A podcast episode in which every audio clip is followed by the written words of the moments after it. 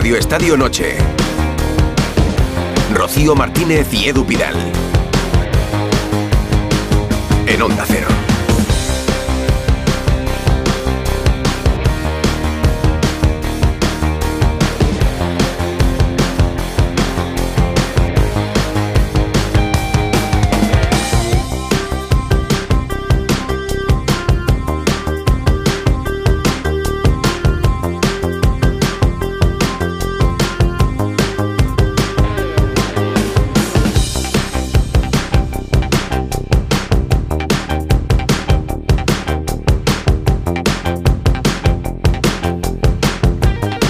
Noches, once y media, Radio Estadio Noche. Hola, Rocío. ¿Qué tal? Buenas noches. Estamos Oye, planteando aquí una pregunta. Una pregunta. Es, es un poco eh, cuestión interna en el intercambio Sí, de, de sí. sillas ¿Cuándo? Hoy, mejor que mañana. con los tertulianos de la brújula y con nuestros tertulianos si se irían a Arabia Saudí por una cifra de dinero importante. Eh, en la brújula ha habido pleno de sí. Lo que no se ha escuchado es un no todavía.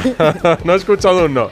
Bueno, es la, es la gran noticia que se puede confirmar en media hora. Eh, apuntaban en Estados Unidos que a medianoche, cuando sean las 6 de la tarde en Nueva York, se puede confirmar la salida de John Ram al circuito árabe por una cantidad superior a los 500 millones de euros, una cifra que rondaría los 520 millones de euros. Es algo de lo que se había hablado ya en los últimos días, en las últimas semanas, pero con mucha fuerza ya en las últimas horas y que parece a unos minutos de la oficialidad. El 14 de junio de 2022, hace año y medio, John Ram decía esto en Movistar cuando le preguntaban por el circuito árabe. poniéndolo en perspectiva ya tengo suficiente. Es que no, nunca he jugado golf por el dinero y no voy a cambiar ahora. ¿no? Yo quiero jugar contra los mejores del mundo en los mejores eventos. Y lo he dicho en la rueda de prensa, mí tres días a tiro, sin corte, 48 jugadores. Me parece bien un par de semanas al año para los que se lo merecen, pero un año entero no, para mí no es golf. Es como si se hace otra liga, no sé, si haces a fútbol que juegas, pues empiezas a hacer a cuartos, ¿no? de, de 15 minutos, eh, no se puede terminar en empate, cambiar las cosas, juegan 8 en vez de 11, no sé, cambias tantas cosas que ya la esencia del deporte en sí cambia. Para mí es cero atractivo y bueno, oye, no, cada uno lo suyo. Hace año y medio John Ram decía esto. Maldita hemeroteca. Sí, pero ya digo que lanzo la pregunta y de momento no encuentro un no por respuesta Hombre, a ya, 520 pero- millones de euros. Irrechazable. Edu Pidal. Irrechazable. Pero nosotros no somos John Ram. Bueno, yo no, yo por lo menos. Por 520 mi cu- millones de euros te irías a un medio de comunicación árabe. Desnuda sería. desnuda, desnuda sería como no irías, Susana. Más Por bien no tapadita, tapadita diría Bueno, yo. ahora lo contamos porque es la cuenta- noticia- Mi cuenta corriente y la de John Ram, yo creo que no tienen nada que ver, ¿eh? Bueno, que estás en Antena 3, en Onda Cero. Eso o es sea, verdad, eso es verdad. No, de posibles no- eres Rocío. Yo no, yo no me quejo. no me- en mi, en acercas mi a eso, pueblo ¿eh? dicen que se tienes tierras. Te da para irte de Puente Tienes Allanes, o sea que Hombre. dinero tienes. Bueno, lo vamos a hablar porque es una noticia que va a revolucionar el mundo del deporte y del golf. Eh, la Copa. La Copa hoy llega con sorpresor y con polémica, todo en el mismo partido. La Arandina, colista de su grupo de segunda federación, ha eliminado en primera al Cádiz 2-1. Los héroes locales, los goleadores Cesay y Jorge Pesca. No le valió al Cádiz el gol de San Emeterio. La polémica, pues las condiciones en las que estaba el estadio Juan Carlos Siguero, sí, sí, que así se llama, de Aranda de Duero, en Burgos, completamente encharcado. Es que había zonas del campo que eran auténticas piscinas donde el balón no corría. Vamos, es que parecía más waterpolo que fútbol. Eh, esas condiciones beneficiaron, claro, al equipo local, pero el árbitro Hernández Maeso dio el ok. Tras el partido, Sergio, el entrenador del Cádiz, se ha quejado por tener que jugar en un campo inundado, pero ha sido también elegantísimo ¿eh? con su modesto rival. Lo primero que tengo que hacer es felicitar a la Arandina, ¿no? Creo que ha competido muy bien, eh, ha hecho un partido, yo creo que aunque me duele decirlo, adaptado mejor que nosotros a lo que había en el campo y ha competido de una manera excepcional. Lo segundo, quiero pedirle disculpas a la afición, a nuestra afición, a la afición del Cádiz, a los que han venido aquí, a los que se han quedado en casa. Siento vergüenza ahora mismo, he estado sentando aquí representando al entrenador del, del Cádiz Club de Fútbol porque nos ha vuelto a pasar. Y bueno, y ojalá pues el domingo podamos eh, recompensarle de alguna manera, ¿no? Una victoria contra, contra Osasuna. Y lo tercero es verdad que, que el campo no estaba para jugar al fútbol, ¿no? Eh, era impracticable, ¿no? Yo creo que quizás si viene otro equipo aquí, hoy no se hubiera jugado, ¿no? Pero eh, se ha jugado porque así lo ha dicho el árbitro, porque entendía que estaba en condiciones para jugar y yo creo que ha quedado claro que no estaba en esas condiciones el campo para hacerlo, ¿no?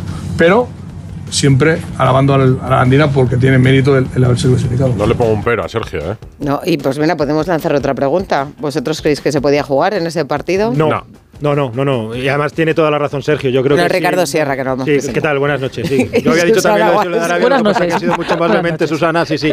Eh, no, tiene toda la razón Sergio. Además muy- está muy elegante, pero yo creo que tiene razón y, y es muy probable que si fuera el Real Madrid o el Barça los que hubieran jugado en estas condiciones o los que lo hubieran intentado, yo creo que habrían hecho fuerza para que no se jugara ese De esto partido, no tiene seguro. culpa la Arandina. No, no, no, claro. De esto tiene culpa el tiempo. Ha llovido una barbaridad y el campo, el césped, no ha soportado la cantidad de agua que ha caído en Aranda de Duero. Pero quien tiene culpa de esto es quien da de paso la disputa del partido. En este caso, el árbitro. Es verdad que con un equipo grande, cualquiera de los que podéis imaginar, seguramente se hubiera presionado más porque el campo no estaba en condiciones de jugar al fútbol. Han tirado litros y litros de agua en una banda en la que era Waterpolo. imposible Es que antes, el balón del pudiera partido, rodar de alguna antes forma. del partido estaban imágenes cómicas claro, incluso claro, con hace vallas años, con vallas intentando publicitarias intentando drenar el agua, quitar el el agua. es- además, que es- zonas está muy bien la historia de superación y de clasificación de la Arandina. No le quitamos ningún mérito ante el Cádiz, pero el campo no estaba para jugar al fútbol y la queja de Sergio, de su entrenador, es natural. Sí, seguramente tenga razón Sergio y a otros no les hubiera pasado. Pues a punto hemos tenido de tener otro sorpresón aún mayor, ¿eh? Mm. Porque hasta el minuto 66 el colíder de la liga, sí, el Girona, perdía 2-1 en casa de otro segunda federación, el Orihuela. Pero mira, se pusieron las pilas los de Michel y un doblete de Estuani, un gol de Porto y otro de Valeria, además del primero de Pablo Torre, evitaron el susto al colíder de la liga que el domingo visita a Montjuic. 2-5.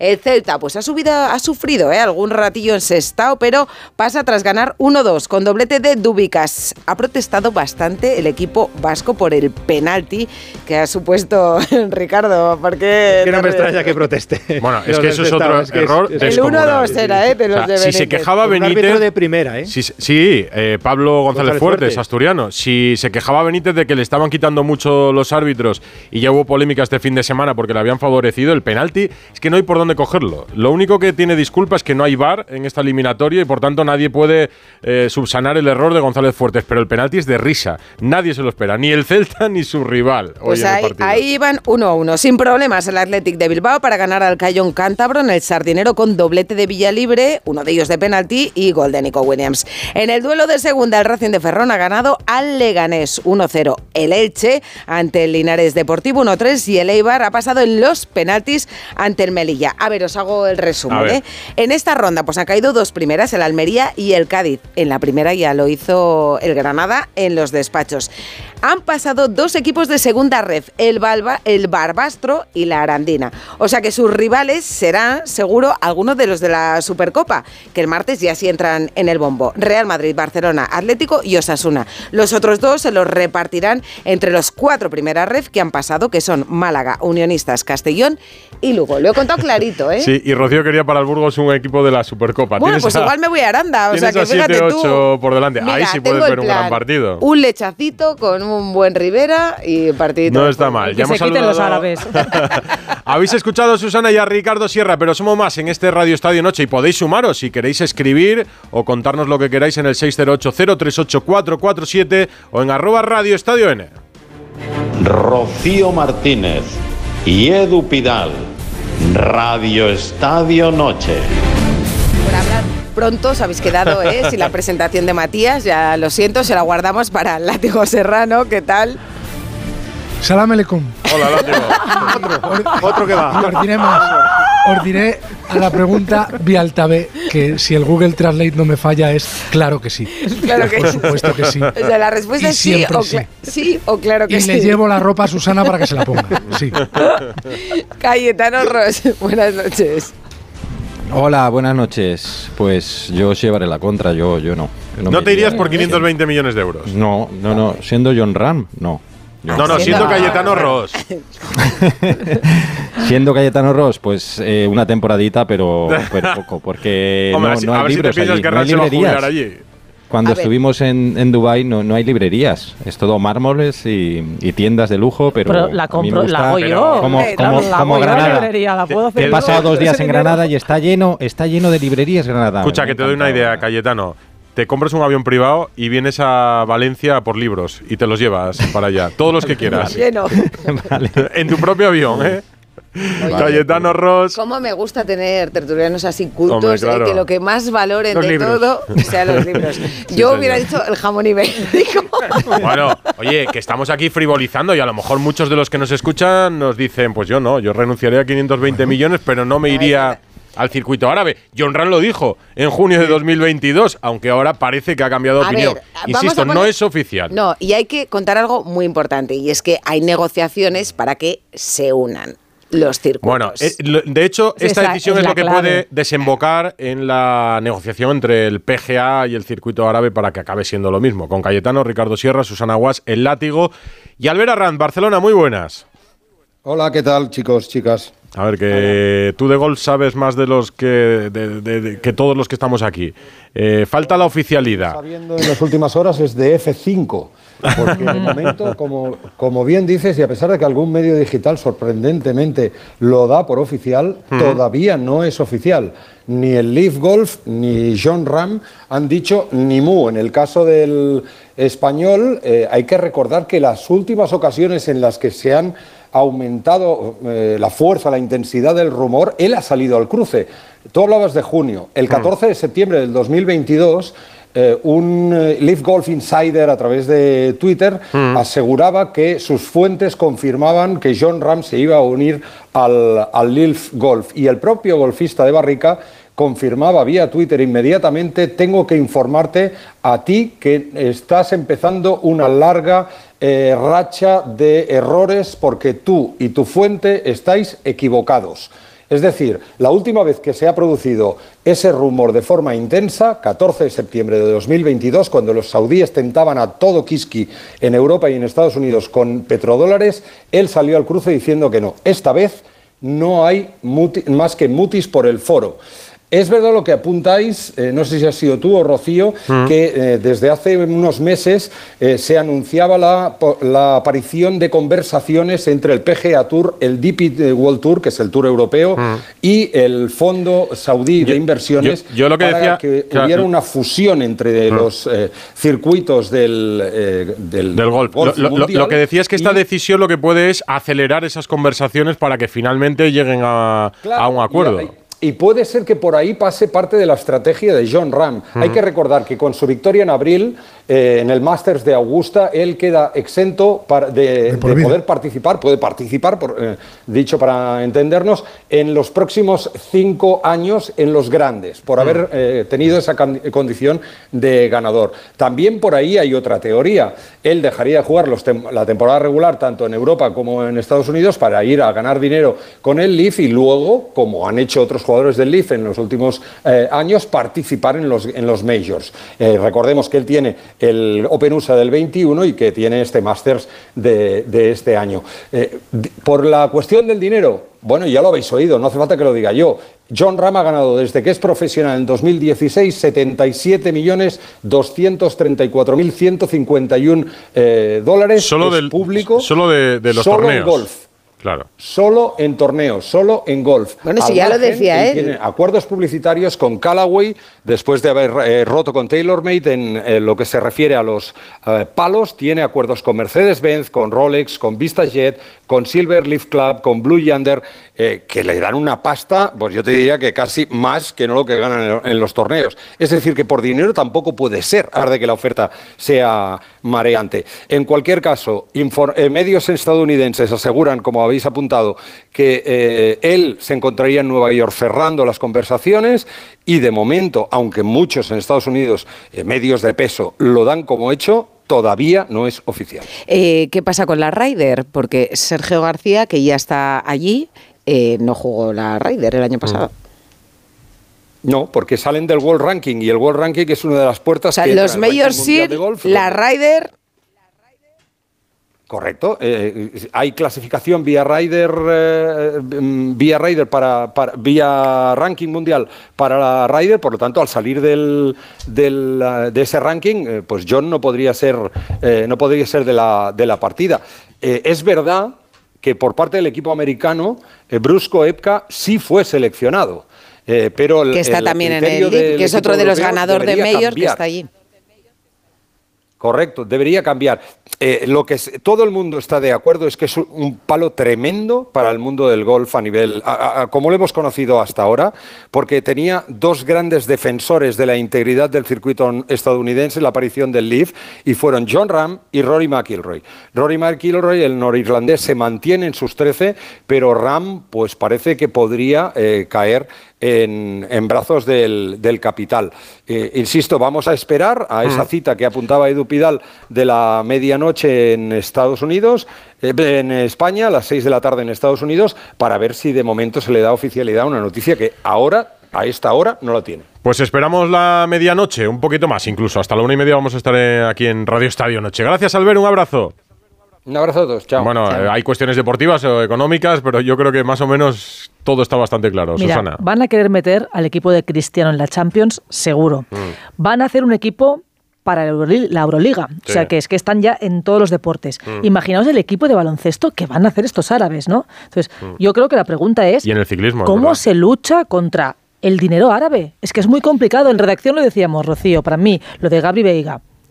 eh, tiene atadas ¿Lo a las próximas tres generaciones. Para mí El, sí. el cambio, Susana, es que eh, ahora entendemos que un futbolista no solo a, a Arabia, antes fue a China y puede ser a Estados Sí, Unidos pero o a antes iban a, jubilarse. Claro, antes se iban en el final de su claro, carrera, con este es el 35 problema. años. La opción de Modric, la opción de otros futbolistas como Cristiano, ya han hecho su carrera en Europa, se van a Arabia.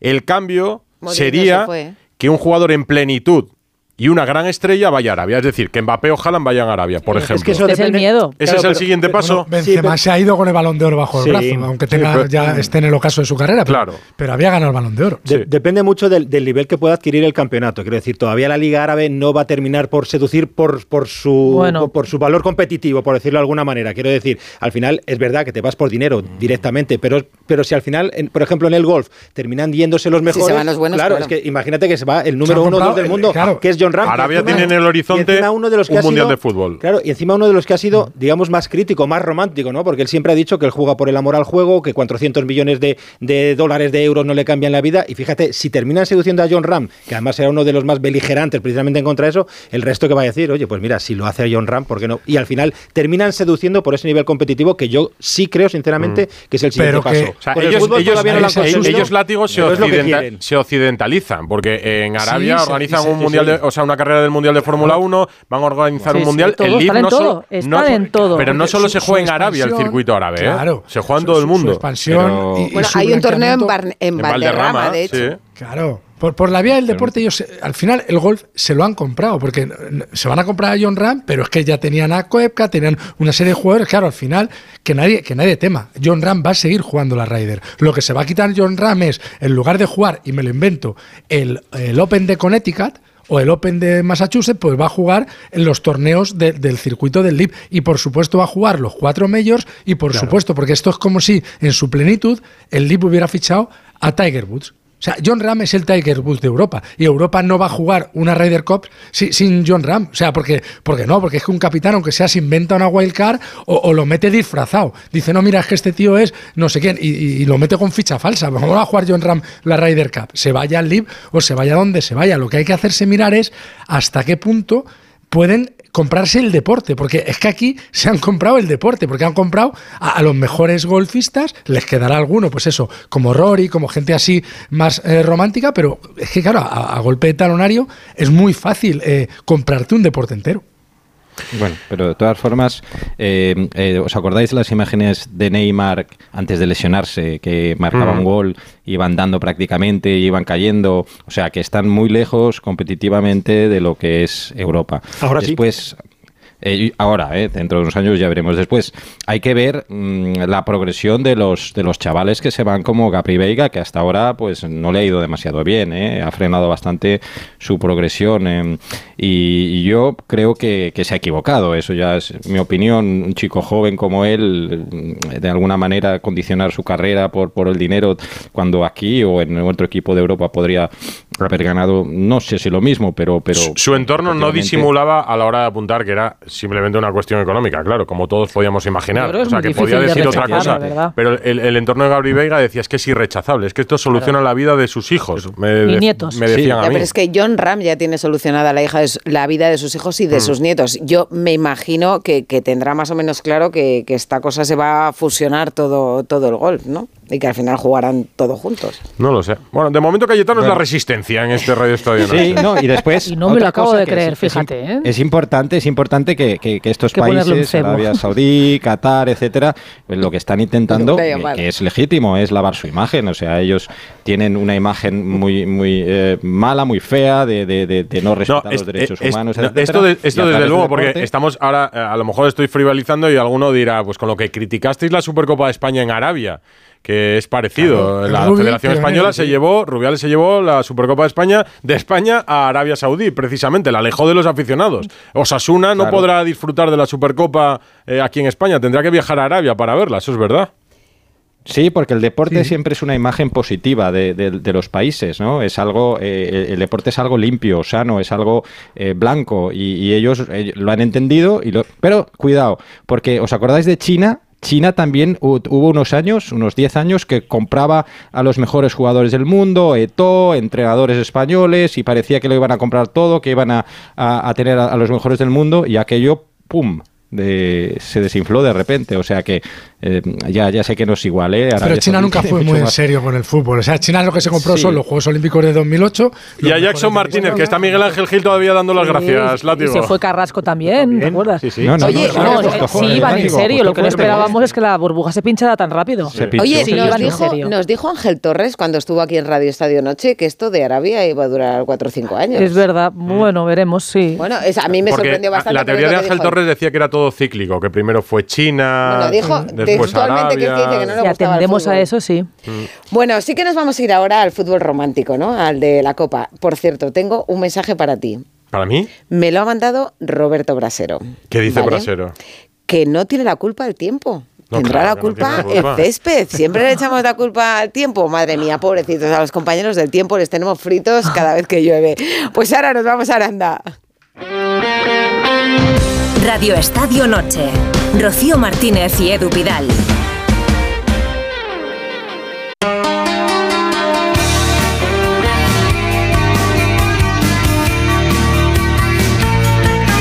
Radio Estadio Noche. Rocío Martínez y Edu Pidal.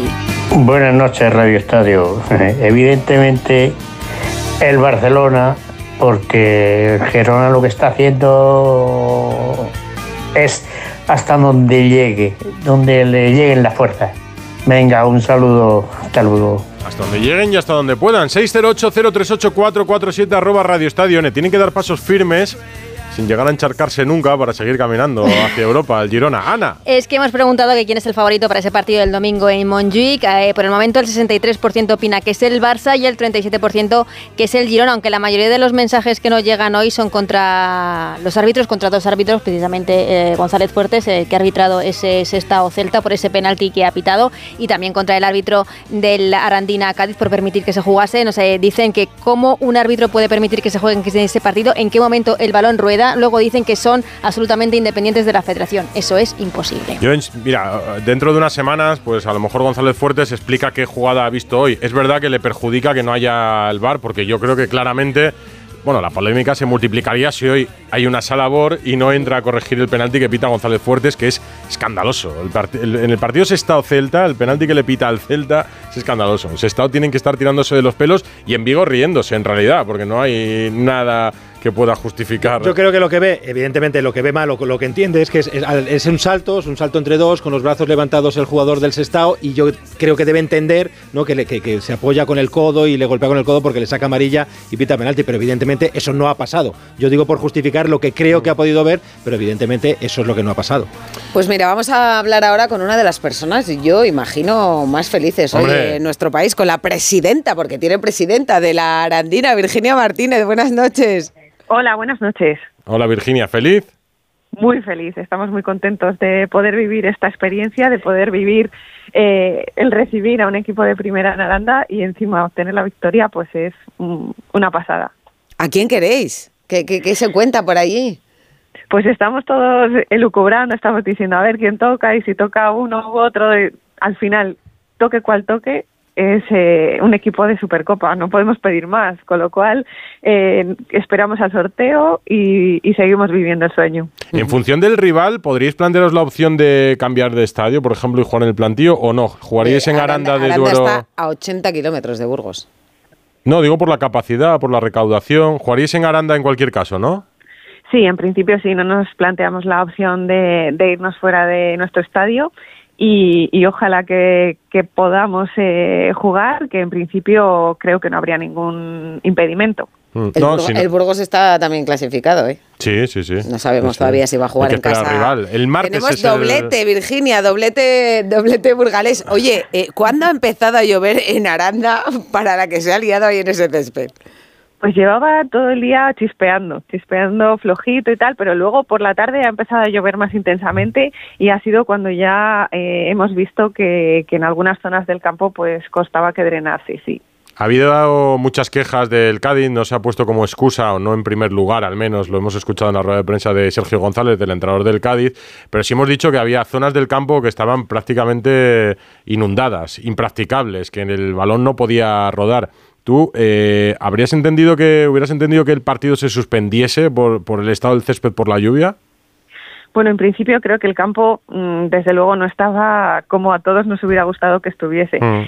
pero también tengo que decir que el campo estaba igual para los dos equipos y que bueno, yo creo que eh, la clave ha sido seguir creyendo, seguir luchando y seguir intentando ganar ese partido. Y al final, pues oye, mm, tengo que dar la enhorabuena al equipo porque ha sido eh, un- una intensidad, ha sido una concentración y un seguir luchando hasta, hasta el último Sí, minuto. si no lo digo como excusa para el Cádiz, ¿eh? lo digo para los No, dos, también no para la Arandina. O sea, no, no digo que sea la razón por la que eh, se haya clasificado la Arandina, ni muchísimo Pero menos. ¿En Digo- algún momento os, os han planteado que a lo mejor el partido no se jugaba?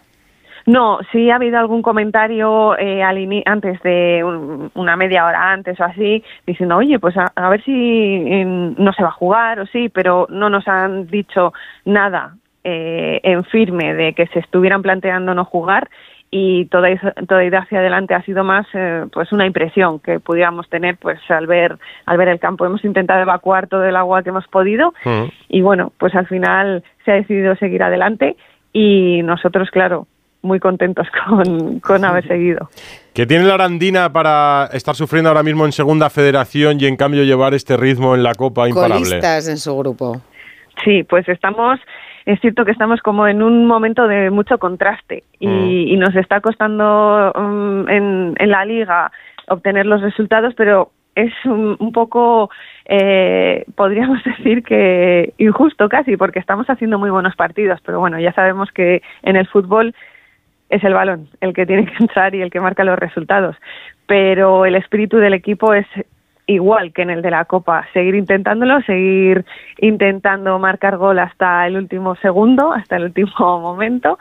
Y, y bueno, el domingo tenemos partido de liga y, y esperamos poder seguir con este con este impulso que nos ha dado este partido. Oye, económicamente además eh, la Arandina está pasando un momento achuchado, me imagino que ya con este partido y con el que se espera, bueno, y el que eliminasteis al Murcia también antes, arreglado todo.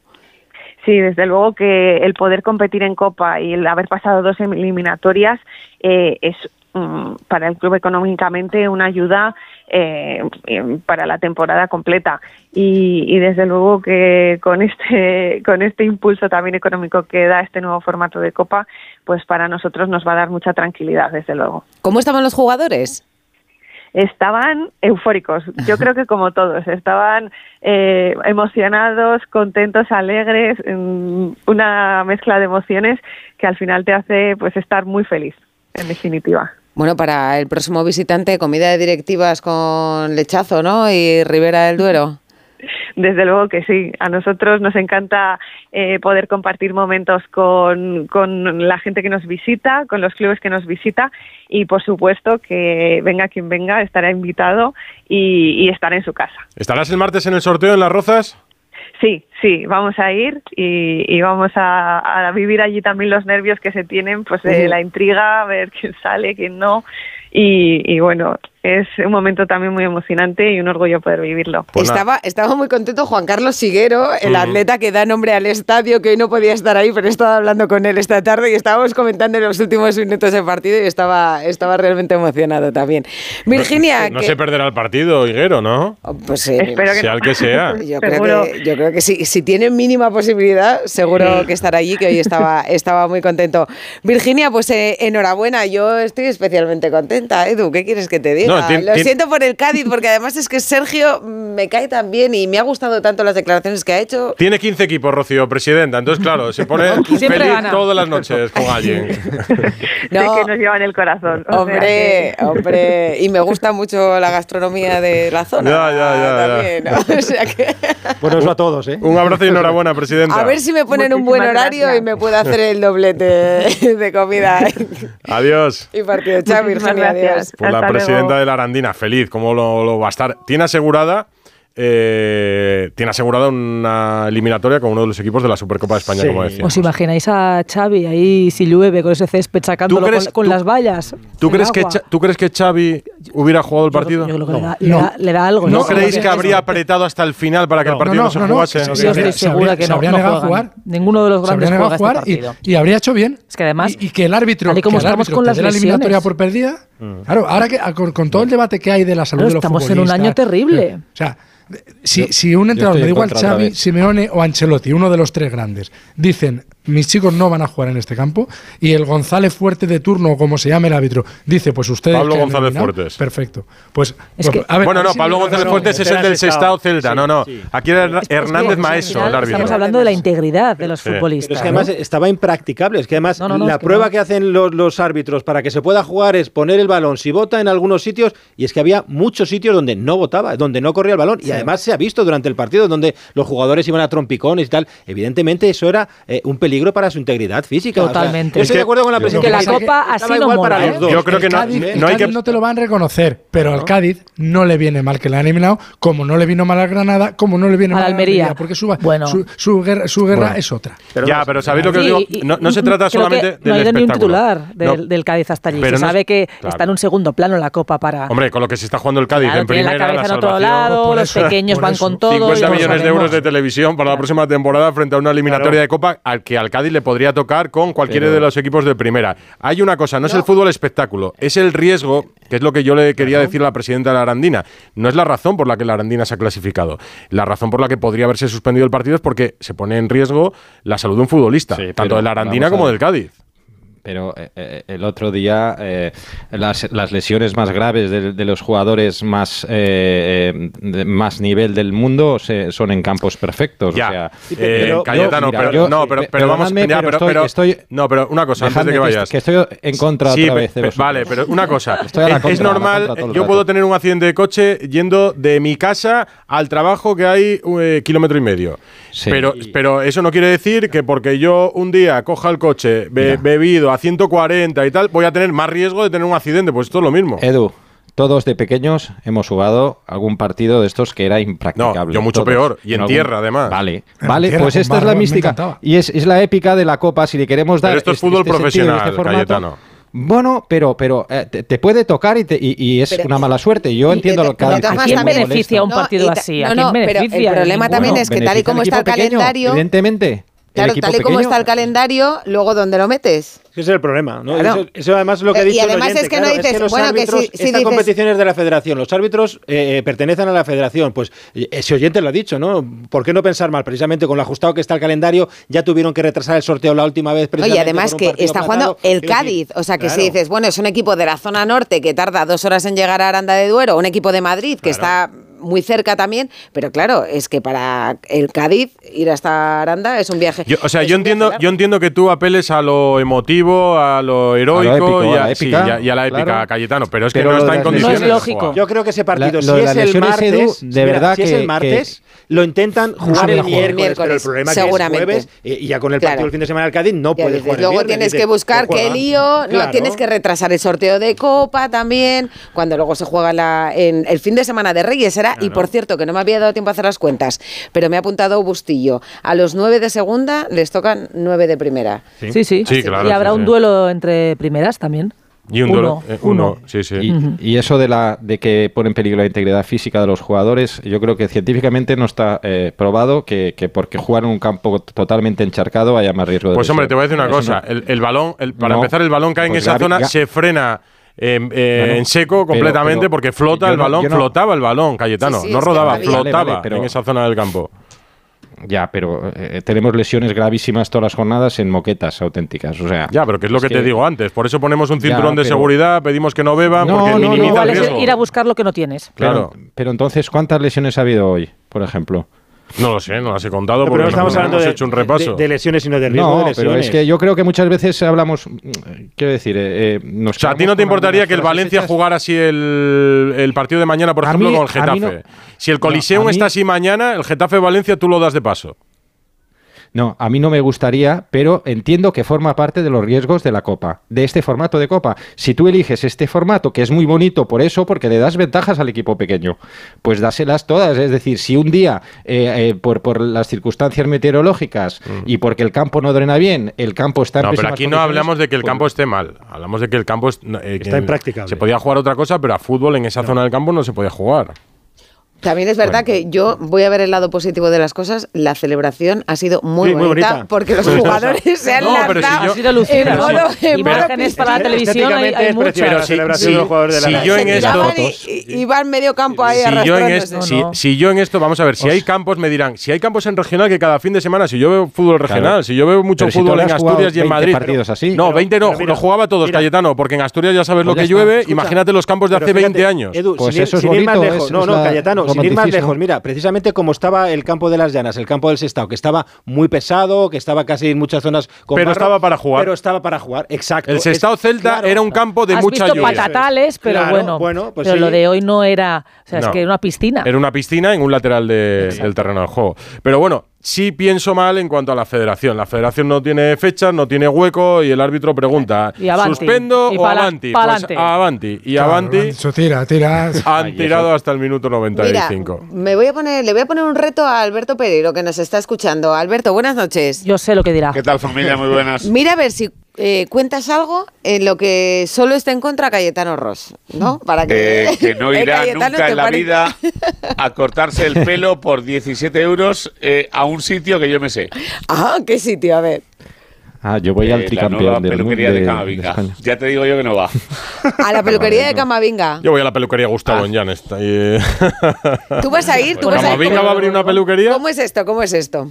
Sí, la va a abrir en el centro de Madrid, pero eh, ya te digo yo que Cayetano, solo por el corte, la pinta y lo que le No. conozco un poco, no aparece por allí ni volando. ¿Ha ido algún, al- algún Ahora, jugador de Madrid? Ha ido sí. ya. Cayetano, di que sí. Sí, sí, voy a ir, voy a ir. me encanta. Ya, ya, Me pues encanta el escucha, corte, pues te, el espero en la puerta.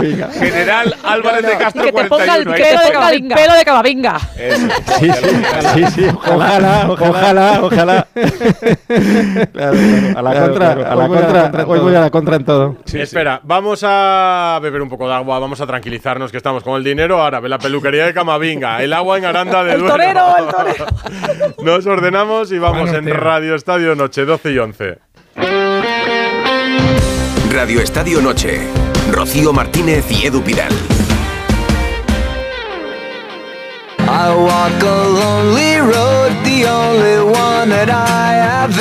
Radio Estadio Noche. Buenas noches, Radio Estadio, Juan Carlos Delche. Pues favorito, favorito, favorito siempre el Barça, eso está claro. Pero yo recuerdo en la segunda o tercera jornada que yo mandé un mensaje diciendo que cuidado con el Girona, mucho cuidado, que me parece un equipo completo. Entonces yo, si tuviera que apostar de algo, sería un X2. Buenas noches a todos, saludos. Oye, noches. oyente fiel, oyente Sí, fiel que nos sí, lleva acompañando desde nuestros Sí. inicios Bien, aquí bien. en Girona, Radio Estadio Girona. Noche. Girona, Girona, que han dicho Gerona, Girona, el Girona. Y y además lo tiene muy claro porque ha dicho el favorito es el Barça, pero si yo me lo tengo que apostar, X2. 608-038447. ¿Sigue igual más o menos? Sí, el Barça por el momento favorito con el 64% de los votos, el 36% para el Girona. Y a ver, hemos puesto el vídeo de ese penalti que le han pitado al Celta contra el Sestao, el que le ha dado la victoria y la clasificación. Le hemos puesto a la gente que qué le parecía y están atacando a Rafa Benítez, le están diciendo el que no llora, no mama, a ver qué dice ahora Benítez, para que se queje Benítez. A ver, Rafa Benítez se ha quejado. con en algún razón, momento, yo creo con que por mucha- un día, con mucho mucha razón, Es que no se queja, con ¿no? mucha razón y ahora pues oye, eh, ha pasado esto, pero que carguen contra Rafa Benítez me parecía un poquito injusto y por eso lo he Es dicho. verdad que el penalti, del penalti no tiene ninguna culpa Benítez, que se quejó de lo que se podía quejar, que es mucho, que le quitaron al Celta en las primeras jornadas, pues ahora le han devuelto algo la eh, última jornada de liga y sobre todo en este Mira, penalti de la nos Copa. dicen en Twitter que el campo de la. Arandina estaba como le gusta a Xavi. Sí, más o menos. Eh, regadito. Y Regadito estaba. Rápido, rápido. Regadito, regadito. Eh, ahora vamos con, con todo lo de la Copa y resumimos más los partidos. Alfredo Martínez, muy buenas. ¿Qué tal? Buenas noches. El domingo en unos- Montjuic, Barça Girona. ¿Te imaginas así Montjuic si lo quisiera Xavi también con aspersores? Pero unos crían la fama y otros cardan la lana, ¿no? Porque yo creo que Ancelotti, Ancelotti se quejó el otro día de que jugar el día no sé cuántos, que no eran horarios y tal. También se queja Ancelotti. No, digo el césped, el césped. El césped Ya, es ya, ya, ya, ya, bueno, pero que todos los entrenadores, algunos se quejan del césped, otros de los horarios, otros de los viajes, bueno. El caso es no quejarse. creo que le gustara, no, no creo que le gustara a Xavi ese césped, pero creo que no le gustaría a ninguno de los equipos grandes, ¿no? ¿Tú crees que estaba para jugar? Mm, Hombre, por lo que yo he visto, no. No he visto todo el partido, pero esas imágenes ya te reflejan. Yo, yo creo que es, es el calendario lo que impide. Con un calendario normal, con una fecha libre y lo que decía Rocío, si no tuviera que venir el Cádiz encima desde tan lejos, yo creo que se habría jugado en otro día, sin lugar a dudas. Pero somos esclavos de un calendario que no da tregua a nadie, ¿no? Que si lesiones, que si partidos, que si campos. Es que Y no, no hay- fijaros que- Fíjate las fechas. Claro. Fí- Fíjate, perdona, fíjate, estaba mirando el calendario que tiene el Barcelona. Va a Las Palmas, que es un viajecito corto. Bueno, también los de Las Palmas tienen los viajes largos toda la temporada, la verdad. Y, y juega el jueves. Como juega el jueves, día 4, tiene que jugar la Copa del Rey el día 7. Eh, y luego tiene que irse el día 9 a Arabia y el día 11 juega con Osasuna. O sea que Mm. tiene ya, nada más volver de, del amistoso en Estados Unidos y de las Navidades, pues tiene un calendario apretadito, ¿no? No, es, es- madre mía, estoy viendo imágenes del partido, es que cada vez lo veo más extraño todo, pero bueno. Oye, otra cosa sobre la que batallo cada día en la redacción de Onda Cero, Alfredo, las reuniones tendríamos que... Le, le- invito a. Carmen, sí, a que las, eh, las tenemos que emitir en, Por en alguna plataforma, sí, en Instagram o... ¿No se puede, Carmen? Un día las, las retransmitimos. Es que yo estoy con que, a ver, entiendo que para el socio del Barça... Es más difícil ir a Montjuic. Me decías ayer que solo se han hecho 17.000 abonos para esta temporada. Sí. Y que el resto de entradas, pues los de socios- 140.000 que había, de, ciento, de 100.000 socios, con, con derecho a 117.000. Claro, pues van pagando. Solo 17.000 han pagado por tener un asiento en Montjuic. Y es que repetimos mucho, eh, claro, es que ir a la montaña es complicado, el acceso, el, eh, los horarios, eh, el domingo es que por la noche. el tiempo estuvo el español ahí Claro, arriba. No, El piolet. Claro, lo que yo decía es que, claro, un amigo, una mío, eh, un amigo mío que no había social. estado nunca en Barcelona dice, pero la montaña de Montjuic, o sea, eso más o menos a cuánto está. Digo, pues como a 15 minutos caminando a la Plaza España. o sea, que, tampoco es que se tengan que ir en teleférico. Cuesta arriba, cu- cuesta arriba. Sí, cuesta arriba, pero que hay escaleras Pero hay mecánicas. escaleras ¿eh? mecánicas, claro. O sea, que quiero decir, sí, que irse a Montjuic no es irse a también. 50 kilómetros de Barcelona. Que entiendo que baje el número de socios, que entiendo que la entrada sea peor, pero que. eh, Tienes va- parte de razón, eh, ¿No? pero Edu, hay un matiz. La- el, el hábito era ir a un campo que estaba al lado. Bueno, también decía Susana, el español, el español estaba en Sarriá. Y, y- Ya, y pero el que, el para el que vive en San ¿Cómo? Andreu, ir a. Imagínate ir a de Sarriá a Montjuic. O sea, el trauma es bestial, claro. Ya, pero, pero eh, la, la gente, el, el- el socio que iba al Camp Nou mayoritariamente era ¿Es de una edad media avanzada. Eh, muchos y, y luego tienen, tienen mucho más fácil el pero- acceso. Pero no vivían el todos en metro, las que Corts. si- Quiero decir, había Claro, gente de. Plaza España que Ni- también ni era tienen todos Barça. 90 Pero- años. Claro, pero muchos eran muy mayores. eh, La tribuna, la tribuna era, era gente mayor y, y- y luego han perdido el hábito y, y evidentemente Alfredo, es dejar tirado al equipo en un momento no complicado. no pueden subir, no pueden subir en coche, tienen que subir eh, a, a- a- Excusas. por las escaleras, tienen que llegar. Bueno, no, no es fácil, eh, Susana. Y a la gente cuando es ocio, el ocio lo elige como quiere. Yo es que- sí, sí, es- es- es- está, No, está claro. indiscutible. Está claro, pero claro, ver los llamamientos de la Porta, de Xavi, de, de- de- del presidente del Pues Barça porque nunca la gente no se haya está- visto una cosa igual. Eh, yo entiendo que pueda. Gente no está habituada, pero, en un 60%, pero como ha no, podido es que disminuir. hay obras, día- no hay el dinero, otro día la situación con del el- club es muy complicada. Lo último que tienes que hacer ahora, vamos, si yo fuera socia del Barça es dejar tirado el equipo. No, pero yo Pero entiendo. con el Atlético el otro día eh, los precios eran muy caros, fue la peor entrada, eran treinta y pico mil, pero ayer El nos contabas, Alfredo, ayer nos contabas, Alfredo, que para el partido del Girona los precios habían bajado notablemente, ¿no? Sí, sí, sí. Bueno, 85 euros la más cara y 35 la más barata para los socios. Es un 50% más barato. Y estás jugando contra el 25% de Girona. descuento por- Pero son las 10 de la noche y es el larguísimo puente. O sea, tampoco va a ser fácil. La gente está por otras cosas este puente, ¿no? Por las compras y todas esas cosas. Y yo creo que todo juega en contra. Evidentemente no es normal que un Barcelona Girona, con el Girona arriba en la clasificación y con el Barça que viene de ganar dos partidos, no ilusione o no llene al aficionado, pero sigue sin enganchar todavía. ¿eh? ¿Qué pasa con cómo está el asunto Ter Stegen? Pues parece que se ha operado, eh, porque el, jugador ha viajado con el doctor Pruna y aunque el club no ha confirmado oficialmente, sí, ha- se ha operado en el día de hoy. Imaginamos que mañana ofrecerán un parte médico en el que informen más o menos del tiempo de baja y de la recuperación, pero es muy pulcro el alemán, le gusta la discreción absoluta, no ha querido de momento que se comunique esa información, pero sí ha sido operado en el Hospital Universitario de Estrasburgo por el doctor que os comentaba que había operado a Kimi Raikkonen y en, principio vuelve inmediatamente porque es una laparoscopia de esa, es una operación poco invasiva y que inmediatamente le va a poder incluso permitir empezar a entrenarse con, con el equipo, con lo cual yo creo que esos dos meses, dos meses y muy poquito será la fecha de, de recuperación, pero sí se ha operado Ter Stegen. Hemos visto a Araujo con la con máscara. la máscara ya, ¿no? Sí, que da si ya de por sí daba miedo, ahora impone un poquito más, ¿no? Fijaros que tiene muchos paralelismos con su gran ídolo, Carlos Puyol, porque Puyol también jugó, recordaréis, es con, con esa máscara, pero desde luego lo del uruguayo tiene mucho mérito, es de esos jugadores que no se queja prácticamente de nada y que va a jugar eh, sea como sea, eh, incluso esquivando el quirófano en cualquier condición, lo, lo normal hubiera sido pasar por el quirófano. El que no ha estado hoy ha sido Christensen, hay una plaga de paternidad en el Barça. Hombre, Eh, eso si no es no es hoy, plaga, será mañana. plaga- Ha tenido un hijo, ¿no? Presión. Sí, sí, sí. A ver, en, en yo si tengo un hijo tampoco voy a entrenar, Alfredo. No, un espero entrenamiento te lo puedes perder, pero la final de la Champions no te la perderías. ¿no? Cayetano sí. Eh, no, no. Bueno, bueno, bueno.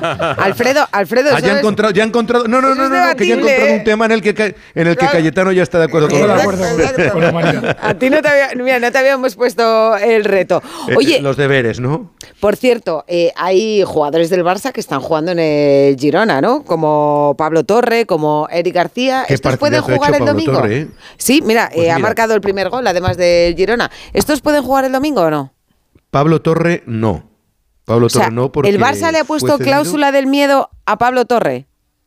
Sí, más que el Barça, Mateo Alemán. Ah. Porque Mateo Alemán era el hombre que impuso una cláusula contraria siempre a la doctrina del Barça. El Barcelona nunca era partidario de todo esto. Pero Mateo Alemán, que es de otra escuela, llegó aquí y dijo, señores, ¿cómo voy a, a permitir yo que juegue contra nosotros un futbolista que pagamos nosotros o que hemos formado nosotros? Cláusula del miedo. que ¿Y Eric García? miedo.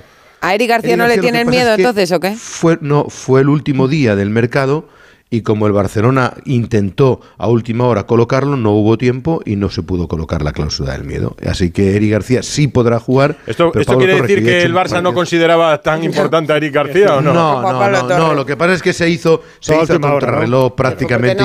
Yo- creo que incluso ya no estaba Mateo Alemán ejerciendo, si os dais cuenta ya eran los últimos días en los que Deco era el, el gran prócer de los fichajes y me da la sensación que un poco todo eso y que era contrarreloj en las últimas horas, si os acordáis fue el último día del mercado, yo creo que eso influyó, pero desde luego que Pablo Torre no juegue, hoy por eso le han puesto titular todo el partido en la Copa del Rey, ha hecho un gran partido y demuestra el santanderino que es un magnífico jugador.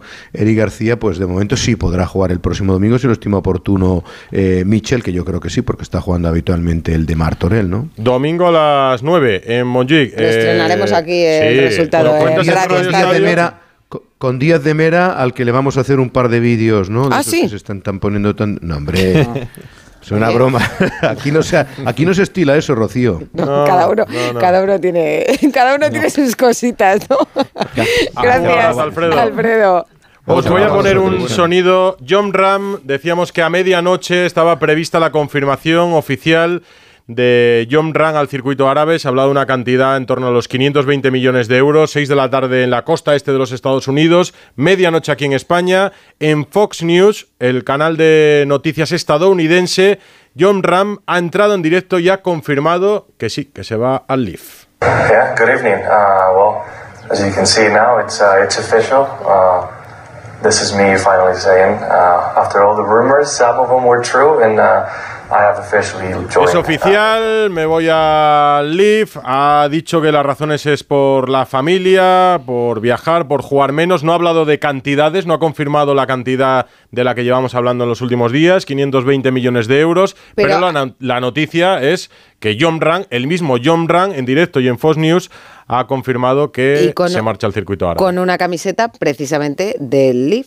Mm, Sí, sí, del circuito, sí, sí. Leaf Golf. su nuevo circuito.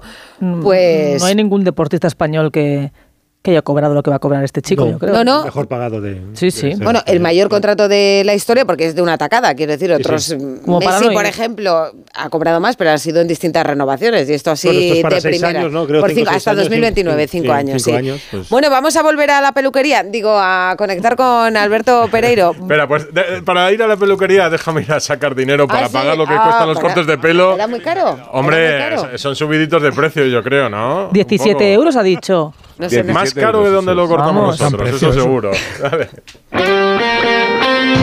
Radio Estadio Noche. Rocío Martínez y Edu Pidal.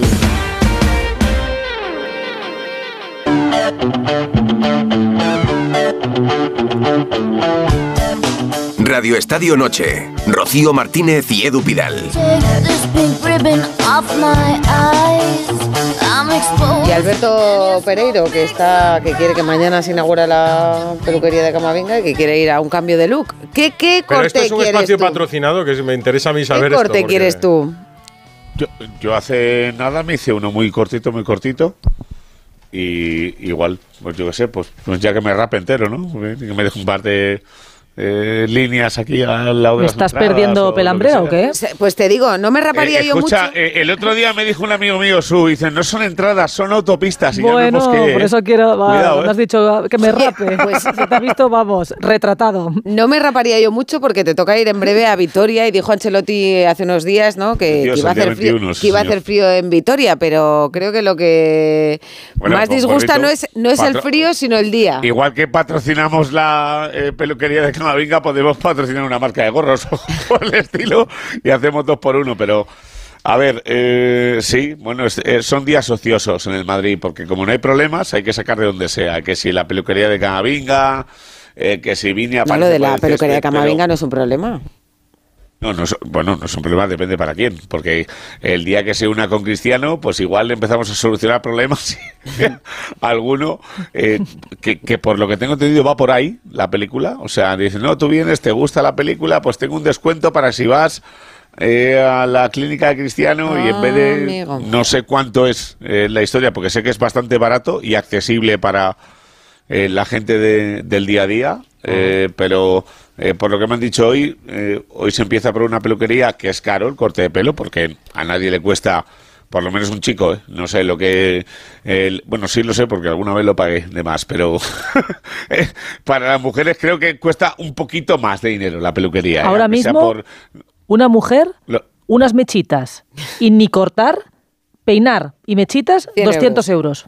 200 euros. ¿Qué dices? Vamos, Eh, pues depende no. el- peluquería. claro, si Pero me voy si a, me he a- teñido a yo el barrio, pelo Su, barrio y lo Paqui no, sabes. pero una peluquería ¿Cuánto- normal. Cuatro años bien teñido con la locomotora Hay esa en la cabeza y me ha costado cosas 40 más euros, baratas. hombre. No, no, no. Ahora mismo ¿No te las sale mejor peluquerías hacerlo No, pero, cien- pero ¿No tenéis 100 euros. No, 100 euros. no hacen sí. mechas, hijo. No, de 100 euros no bajas, eso sí. en la tres medias ¿eh? sí. A mí sí, a mí me. Qué suerte. Este, mi- Ese, yo ese cambio no lo hice bien.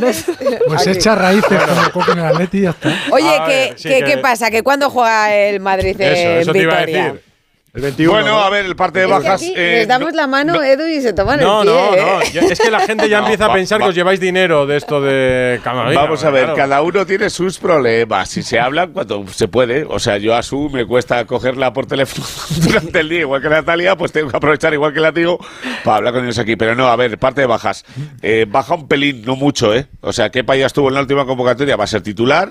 Eh, Modric no estuvo en la convocatoria del fin de semana, pero sí va a estar eh, disponible para eh, jugar frente al Betis. Eh, del resto, Bellingham ha hecho un par de días de trabajo sin eh, choque por el tobillo y por el hombro con sus compañeros, pero sí va a estar disponible para el fin de semana y del resto ninguno. Eh, por mucho que alguno haya visto alguna imagen de eh, Chouameni o de Vinicius eh, pisando césped. Bueno, pero les hemos visto, ¿no? Sí, pero en el 23 que se olviden. Quedan cuatro partidos, tres fuera y uno en casa. No, pero, y ahí no les vamos a pero ver. se habla de Vinicius para la Supercopa. Eso sí, Eso sí, pero eso es el 24, querida. Ya, bueno, ya, pero, Antes- pero, pero a- acortaría an- muchos de- plazos. Sí, sí, es verdad. Demasiados, porque, quizás. Bueno, eh, igual que la otra vez. Hablamos de seis semanas y apareció a los 32 días.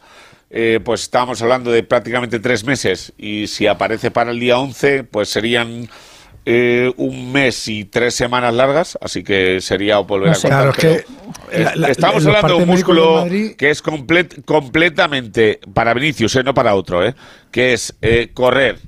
eh, explosión total y Eso. absoluta y tal, yo creo que no debería hacerlo. Yo Pero tampoco, el no Madrid- conviene. El Madrid le ha dicho que no lo haga, pero él es muy pesado. A ver si va a resultar realidad. que el Madrid va a tener que forzar para llegar a la Supercopa Bueno, también te, en Arabia. también te digo que Me parecería a, a cómico. Bellingham le ha- a- a Belli- a Bellingham le han dicho en los últimos dos partidos eh, juega 60 minutos y descansa 30 y cuando se lo dice Carlos, él mira para otro lado. Así que... eh, Yo no correría el va esto. menor riesgo, al- al El no le en febrero. Nada esto. No, pero ¿sabéis por qué? Porque al final eh, los jugadores, eh, partidos de la Supercopa, para ellos son eh, publicitariamente muy importantes y Vinicius lleva ya tiempo pensando en sí mismo como una industria y él sabe que hay partidos como el, que el, el primer partido del Madrid de la Supercopa es un derby ante el Atlético. Y, y luego hay otra cosa, el Madrid hace un parte médico más o menos genérico, más o menos impreciso, hablando de una rotura muscular, no sé qué. Pero, Pero claro, con que no afectación a un tendón, que es lo que tiene complicado, Sí, ¿eh? eso- Cuidado, eso ¿eh? Es lo que, eso es lo que, exacto, eso es lo que parece más, más serio de la lesión, pero que una rotura no es una, una rotura de dos centímetros que de cuatro, que hay roturas que yo recuerdo una de Dembélé que tuvo incluso que pasar por quirófano para, para coser. o Cinco sea, meses. Es que cambia, claro, cambia mucho la, la película y luego el perfil del jugador, pero que Vinicius tiene prisa por llegar a la Supercopa, no tengáis duda. Eh, El por cierto, Madrid- Hendrik, Hendrik, Hendrik va a venir a con, ¿El con un, decidido cuándo llega o no? con, con un título de, debajo del brazo, con otro, ¿no? Su Vamos segundo ver, el- Brasileirao. Qué, qué difícil es El- decir el, esto el- consecutivo. el cumpleaños, eh, por eh, contestar lo que me ha- a lo que me acaba de decir Edu, el cumpleaños eh, justo en el punto en el que Madrid está de pretemporada en Estados Unidos. Julio. Eh, eh, a partir de ahí, eh, que no va a aparecer an- antes de ese día, no, no va a aparecer, porque No eh, cumples demasiadas normas, que si los padres vienen con trabajo, que si el contrato no se cumple para FIFA, eh, que si no puede entrenar en Madrid, que si no puede cambiar de continente, bueno, pues se darán más vacaciones de lo normal, eh, aparecerá en el segundo o tercer partido cuando ya tenga 18 años y ya estará. Pero eh, si os digo una cosa, eh, lo que hace cuatro meses, y lo sabe Susana y Latigo, ¿eh? eran dudas y dudas y dudas porque no era titular, porque no jugaba, porque no le llegaban balones, porque le faltaba personalidad, de repente aparece, marca goles, ocho de los siete últimos partidos, el mejor eh, juvenil de menos de 17 años desde, desde Ronaldo Nazario, que estaba ayer viéndole, por cierto, cuando ganaron el segundo Basilerao seguido, y por encima de Neymar. Eh, ha cambiado mucho la película. El Madrid tenía mil dudas a la hora de saber si era un futbolista de referencia para la temporada que viene y se la han acabado. Hombre, dos veces campeón. respondido Bueno, y marcando y el gol, el gol que le ha dado el título a 17 Palmeiras. a nivel, a nivel físico, eh, hace Eso un es. mes y pico, el Madrid mandó un emisario para ver cómo iba la película y han flipado en colores. Hombre, es que Está cuando, muy cuando le han dado un sitio en el 11 ha marcado No, goles como piernas. churros, vamos. En, en un Apunta a, a un en- tipo en- En extraordinario. un muslo de, de Hendrik cabe Arda Güler entero. O sea, el cuerpo de Arda No, te Güler digo, te cabe en el escucha, muslo ¿sabes. ¿sabes cuál es el Pero muslo ¿cómo? de Hendrik? El de Kun Agüero, que eh, por Sí, mucho que te puedes exacto. romper el cruzado, no te lo rompes, porque no te No, llega la altura. sí, sí, sí. Así de En claro. como verano salga.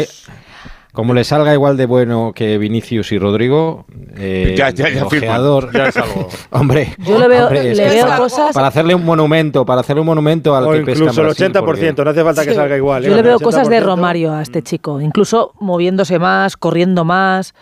No sé, luego hay que adaptarse, hay que cruzar el charco y, y a ver, ¿no? Que el cambio es muy grande. Bueno, pinta Es bastante, delantero. se le ve bastante Bueno. sensato cuando habla, ¿eh? De De todas momento, lo que- perfil bajo. ¿Sabes de lo, que me, ha- sa- ¿Sabes lo que me han dicho? Que cuando hablas con él te quedas como en plan, eh, ¿cómo? Con la boca abierta en plan de, "Di- dime cosas que me gustan todas. Otra de las Bueno, apuestas que hace el Real Madrid por un brasileño. Si le sale bien, será un gran negocio. Y De momento hay- lo veremos cuando Y el Madrid se encuentra que con va otro- con un caza que va Florentino con un cazamoscas a Brasil cuando tiene 16 años, eh. Cuidado, eh, que la broma es bastante tonta, eh. Pero ahora hay otro debate en el Madrid, claro, es apuestas pues. Por lo este que hay es Copa de chico. Navidad, el día 14, que espero verte, Sí, por cierto. eh, pues um, evidentemente me cojo un avión incluso. ¿Lo organizas tú? El primero desde Barcelona Para a llegar ahí. Para, A, a mí me ha llegado Yo hoy. cuando a invitan voy que, corriendo. Que, o sea, estoy, no. que estoy dentro. Ah. Luego no sé si me echarán. Abrazo, Pereiro. Chao. Un besito para todos, chao. ¿Sabéis quién va como un tiro? Aston Villa. ¿Visteis ayer el partido con el Manchester City? Bueno, el bueno. 1-0, el equipo de una Emery y Monchi, eh, Gloria los dos. Pero 22 remates a dos, ¿no? Nos contó ayer. Como el equipo de no, no, Guardiola. no, superior de principio a fin. A mí lo que me sorprende es que hace justo un año, poco más de un año, Unai Emery deja Villarreal para marcharse a Birmingham, se hace cargo del Aston Villa con el objetivo casi de salvar el equipo, que estaba en la parte baja de la clasificación. En pocas semanas lo pone a tiro de los puestos europeos y este año está disputándole todo al Arsenal, al City, al Liverpool, a todos los grandes de la Premier. ¿Conocéis al director de operaciones de fútbol del Aston Villa? Oye, que. Lo conocéis, pero a lo qué mejor no qué nombre tan interesante, ¿no? Director de operaciones de No, fútbol. el cargo, el cargo. Sí. Sí. Damián Vidagain, buenas noches. Compañero. Hola, ¿qué tal? Buenas noches a todos. Buenas noches. ¿Qué tal? Un gusto hablar con vosotros. Muy, bien, muy bien. Una hora menos en Gracias Londres. por la llamada, ¿eh? ¿Ya estás acostumbrado a los, a los horarios del Reino Unido o no? Bueno, la verdad que nosotros, eh, además en Valencia, somos especialmente noctámbulos y nos gusta vivir la calle, vivir la noche, pero la verdad que ya llevamos un año y bueno, la verdad que, que sí, acostumbrados, no tanto a no ver el sol como, como estábamos eh, habituados en Valencia, pero la verdad que hemos venido a trabajar y para trabajar yo os diría, chicos, que, que no hay un sitio mejor ahora mismo que este. ¿Qué, qué cuentan de, de Emery allí? No sé si están sorprendidos por, por este despegue con el Aston Villa, ¿no?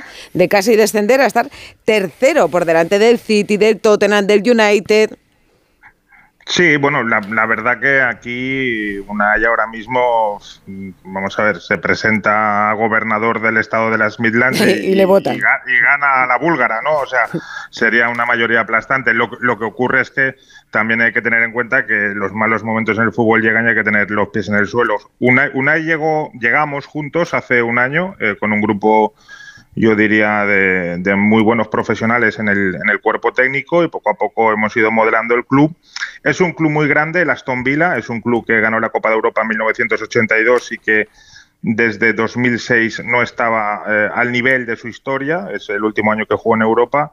Y la verdad que cuando llegamos aquí el, el proyecto eh, giraba en torno a Unai, le dieron a Unai eh, un folio en blanco para construir el club que él tuviera en mente eh, a través de sus experiencias. Yo creo que esa pues fue eso, la clave. eso es un Eso lujo, es ¿no? imposible de encontrar. Eso No, es no, difícil claro. que te lo den, sí. Bueno, y, y denota una gran eso confianza en el entrenador también. Sí, claro, tú ten en cuenta que una Emery, una Emery en ese momento eh, viene del Villarreal de jugar las semifinales de la Liga de Campeones con el Villarreal, que se dice pronto y se olvida fácil, pero es un hito, pero también en, en clubes, que, que además yo coincidí con él cuatro años en el Valencia, en el Sevilla, donde coincidió con Monchi, en, el Arsenal, eh, aunque, aunque acabó eh, prematuramente su aventura, lo metió en la final europea eh, después de 13 años. En todos los clubes ha conseguido el máximo rendimiento y para ellos la llegada de Unai al club, aunque Steven Gerrard era como una figura nacional, el anterior entrenador, era como, como un salto de calidad. Por eso Unai eh, abandona el Villarreal, donde estaba muy a gusto y donde era un referente también en el club amarillo, además con una relación extraordinaria con la familia Roch, no para salvarle del descenso, que esa era la situación coyuntural en ese momento, sino porque se le da la posibilidad de construir un club, se nos da la posibilidad a los profesionales de construir un club prácticamente desde cero eh, en un intento de devolver al equipo a Europa en un plazo de dos o tres años. Lo conseguimos en siete meses, estamos ahora en la conference y ahora pues después de un verano donde creo que además con el trabajo en equipo y la llegada de Monchi, que es un salto de calidad también, hemos conseguido conformar un equipo que ha sido el duodécimo en inversión y que sin embargo estamos el, tercero ahora, con lo cual todo anda, todo anda bien. Y luego lo de ganar a, Pep mola porque no lo había conseguido una Emery todavía. Eso hace especial ilusión, aparte de- del equipo que es, de estar luchando por lo mismo. Bueno, yo creo que hay un ayer estaba muy contento, pero ha sido un poco consecuente, tampoco con estigmatizarse ni, ni tener un, un, trauma personal por no haberle ganado hasta ahora y tampoco ganarle a PES significa que te vayan a entregar la Copa de la Premier. O sea, él, él ahí equilibró bastante. Yo creo que él estaba mucho más contento eh, por el hecho de, del rendimiento que dio el equipo, porque seguramente habrá algún equipo o, hay, o haya habido algún equipo que le haya ganado al City colgándose del larguero y marcando en un córner y y ganando apurado, pero lo de ayer fue una exhibición futbolística y me, me duele decir esta palabra porque parece un poco eh, grandilocuente de autobombo, pero es que fue extraordinario el partido que hizo el equipo y superando al City, donde el City es el mejor equipo del mundo, que es con la posesión de balón y con la presión alta, con lo cual yo creo que el, partido de Unai del Aston Villa eh, fue perfecto, yo creo que ahí radicaba más su felicidad. Luego además ellos dos tienen buena relación. Eh, te permito confesar que después del partido estuvimos juntos con Pep y bueno, no deja de pensar Unai por haberle ganado que Guardiola es el mejor entrenador del mundo, como siempre repito Unai. Aunque yo siempre le digo a Unai que él, que él ya andará cerca. el caché de Unai es innegable, Damián. En los últimos años tú ya formas parte de su estado desde hace tiempo, ha estado en el PSG, ha estado en el Arsenal. ¿Crees que en el Arsenal se arrepienten de, de no haberle dado más tiempo a, a Unai Emery? Bueno, yo creo que el Arsenal va como un tiro también, porque Mikel Arteta es otro entrenador extraordinario lo está haciendo muy bien. Yo lo que, yo lo que creo es que eh, Unai en, el Arsenal lo que no tuvo, desde mi punto de vista, fue en aquel momento la estructura adecuada para poder desarrollar el trabajo con paciencia. El Arsenal venía de, de tener un entrenador 23 años, que era Arsene Wenger, con, con, las cosas buenas y las malas herencias también que se suelen uh, ocurrir o que suelen ocurrir en un club después de tanto tiempo y él apenas estuvo año y medio. En ese año y medio, el primer año se quedó a un punto de entrar en Champions, en una liga muy competida y finalista de la Europa League y al empezar el segundo año pues no se tuvo paciencia. Luego es verdad que ahí hubo una serie de factores internos en el club que yo me voy a mm, reservar, pero que yo creo que Arteta, todas las decisiones que Unai tenía en la cabeza de reestructuración de aquella plantilla las ha hecho Arteta, no porque fueran idea de Unai, sino porque yo creo que eran situaciones lógicas de jugadores con altos contratos y bajo rendimiento que el Arsenal tenía que corregir y al final así ha sido y ahora el Arsenal tiene un equipazo y un entrenador magnífico. ¿Cuál es el objetivo que os marcáis este año? Bueno, el objetivo es el siguiente partido, al 8 los Simeone. No, no, no, no quiero tirar de tópico, pero cuando, Eso no vale. cuando tú vienes... Cuando Eso tú ya lo tiene de- pillado el cholo, no vale. Sí, pues bueno, pues lo diremos match by match, ¿no? No sé, por, por- por Eso inglés. sí, Yo- así yo- sí. Yo lo que Bueno, creo y- es que cu- cuando coges un equipo tan en una situación delicada como estaba el, el- el Aston Villa el año pasado, prácticamente igualado con la zona de descenso y lo metes en Europa y este año sigues ahí, siempre tienes la sensación de que estás viviendo casi como un sueño. No, no porque el plan no fuera este, sino porque los tiempos sí que son totalmente diferentes. Han sido muy acelerados y la plantilla está respondiendo muy bien. Tenemos un grupo magnífico de, de- de jugadores con calidad y con compromiso y tampoco queremos eh, darles una excesiva presión porque ten en cuenta que aquí hay otra que también me gustaría explicar, es que aquí hay siete clubes con muchísimo más presupuesto que el Aston Villa, pero muchísimo más y algunos de ellos eh, también, como bien sabéis, con estados detrás, como puede ser el Manchester City o el Newcastle que tiene eh, eh, Arabia Saudí detrás. Y nosotros tenemos recursos, somos un club que tiene recursos, pero como os decía antes, hemos sido el, el club número 11 o 12 en inversión este verano, que tampoco eh, cuando se habla de Aston Villa, como si tuviéramos aquí al tío Gilito y en una montaña de billetes, eso no es ¿Tienes así. la sensación de que se dice eso desde España o desde otros sitios? Sí, yo creo que a veces se Sí. publican barbaridades. Cuando se dice que hemos ofrecido 60 millones por no sé quién o el 70 por el otro y que estamos en la carrera por no sé cuántos, yo creo que la gente no controla bien. Nosotros somos un club que tiene que ser muy eficaz en su política de reclutamiento y para eso, entre otras cosas, el club ha apostado por acompañar a Unai con Monchi, porque Monchi... eh, Por, pues ejemplo, el- tema el Monchi. Damián, eh, eh, ¿tienes la sensación de que a Monchi se le trató bien en su salida del Sevilla, su llegada al Aston Villa? Como compañero suyo. Me metes, me, me- me metes en un jardín porque yo tengo un enorme respeto por el Sevilla, por Pepe Castro y por. Vamos, y por- o sea que no lo crees entonces. Yo, no, yo creo que Monchi y, y esa, eh, esas conversaciones, pues la- las, entre otras personas de la Aston Villa, las, las llevé yo con él. Monchi eh, está muy feliz en el Aston Villa y yo creo que él sale del Sevilla en ningún caso por, por dinero. Esto lo puedo eh, afirmar con voz muy alta. Eh, porque eso es así, yo sé las condiciones que él tenía, que él tiene, y yo creo que Monchi sale del Sevilla, primero porque sus razones tendría, creía que su etapa había acabado, y segundo porque le seduce trabajar otra vez con una Yemery y embarcarse en un proyecto ambicioso, pero que también se ajusta un poco a lo que a lo que él ha venido manejando, que es un equipo medio alto, con todo el respeto para el Sevilla, que es un grande de Europa, pero no un gran presupuesto de Europa, y lo ha, y lo ha maximizado y ha sido eficiente hasta conseguir siete Europa League, que eso es una cosa inenarrable y además sin perder un cuarto de final, y una semifinal y una final. Yo creo que Monchi eh, creo que pensó en que había llegado el momento de probarse él mismo en una competición como la Premier, que ya no seré presentuoso decir que es la mejor del mundo, porque a la Liga Española hay que tener un respeto y a la Bundesliga, pero sí que es una competición donde hoy en día están los profesionales quizá más cotizados. Cayetano. Ah, sí, quería preguntar un par de cosas. Me estoy tomando un té eh, en honor al, al, Aston Villa y a Damián Vidagain, porque me parece una heroicidad lo que está haciendo el equipo de Emery. Y primero decir que es el equipo al que más fueras de juego a favor le pitan. O sea que eso quiere decir que tiene una defensa súper trabajada, eh, súper sincronizada, como son los equipos de Unai, como fue el Villarreal. Eh, y quería preguntarle por qué relación tiene con los dueños, que es un egipcio y un norteamericano, porque él es el que lleva las, las negociaciones o, el día a día con ellos.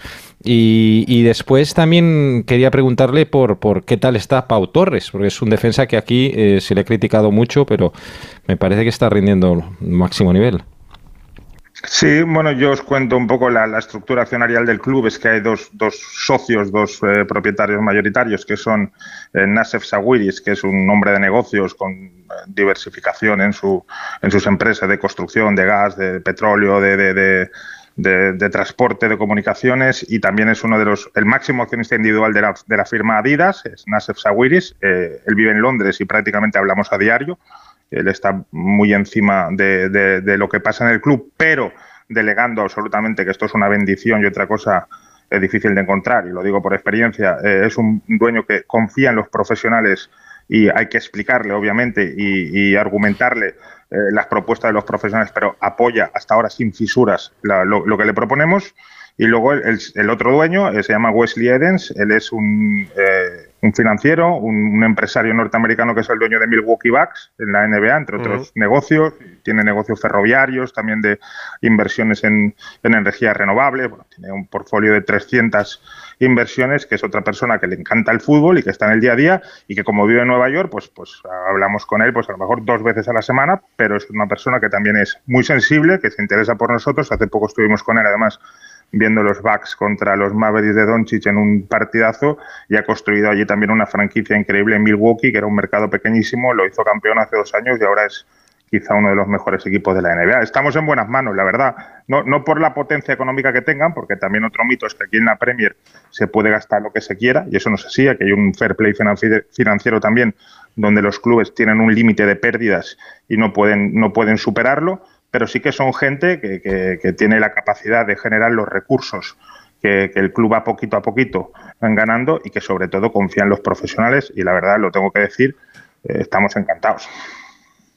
Damián Vidagain, director de operaciones de fútbol del Aston Villa, que sigáis teniendo suerte en Birmingham, que os vaya bien y Oye, que es nos alegramos no, mucho no, desde es España. que los profesionales de fútbol son marca España. ya, eh. Sí, sí, pues la marca España No está por los todos de futbolistas.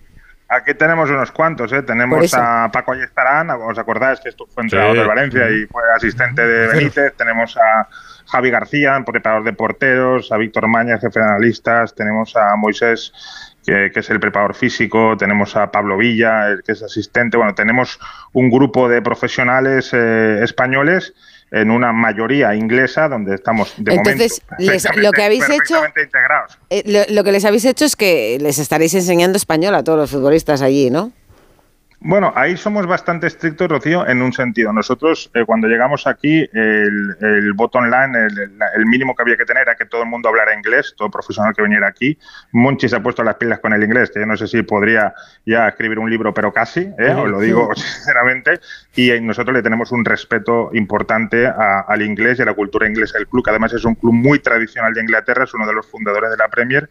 Esta es una zona en el corazón de Inglaterra, en las Midlands y la, la idiosincrasia del club es totalmente inglesa. Nosotros no, no le pondremos la segunda equipación eh, a la Aston Villa con los colores de España, por ejemplo. O sea, vamos a- somos muy respetuosos con la idiosincrasia inglesa, pero sí que es verdad que dentro de los profesionales que Unai tenía en la cabeza para construir el club, obviamente ha tirado de los que él tenía confianza, de los que él conocía, y muchos de ellos pues ya habíamos coincidido con él en otras etapas. Y, por eso te iba a preguntar también, soy Ricardo Sierra, ¿cómo se hace para ser, Hombre, eh, que, que ya te has olvidado, pero que eras un plumilla como nosotros, a ser director de comunicación, a- pasas a ser director de operaciones y director de fútbol en un equipo como Aston Villa? ¿Qué hay que hacer?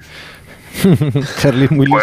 Pues, eh, pues yo creo que yo una- un día se lo dije a Cayetano, eh, yo creo que cuando, cuando vas cumpliendo etapas, intentar crecer hacia, hacia otro sitio, prepararte y sobre todo aprender y estar muy atento de la gente que nos rodea. Yo he tenido la suerte de, de trabajar con gente muy importante en el mundo del fútbol, con, con Manolo Llorente, con Mateo Alemán, con, con, con Unai, con Ernesto Valverde, con mucha gente y, y al final tienes que ir absorbiendo eh, lo que ellos te van enseñando con Javier Gómez, que es ahora adjunto a Javier Mm. Tebas y es uno de los Mm. también mejores profesionales que hay en España. La verdad que he tenido la suerte de a lo largo de ya, dejé la profesión de periodista hace ya casi 16 años, que el tiempo vuela, Ricardo, Sí, sí. y la, ver- Y y la- tanto. y la verdad que, que he tenido la oportunidad de meterme en el mundo de la gestión, pero sobre todo a través de abrir mu- mu- mucho los ojos y escuchar a las personas que tienen sentido común.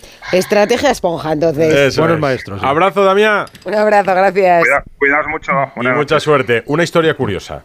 La ha liado Riera Las leo pollito. en ¿no? Francia. Pero la liado gorda. Es que tiene. Riera entrena a un equipo de la segunda división francesa. Al Girondins de Burdeos. El portero Histórico. una pifia eh, histórica. Pone a Zidane como ejemplo y ahora hay un terremoto en Francia. Manu Terradillos, París, muy buenas. Hola, ¿qué tal? ¿Cómo estáis? El hombre más odiado en Francia después de Materazzi. ¿En serio? El cabezazo de Zidane. Cuéntanos qué ha pasado, a ver. No, a ver, eh, el hombre más odiado en Francia, dentro también de un tono jocoso con la situación.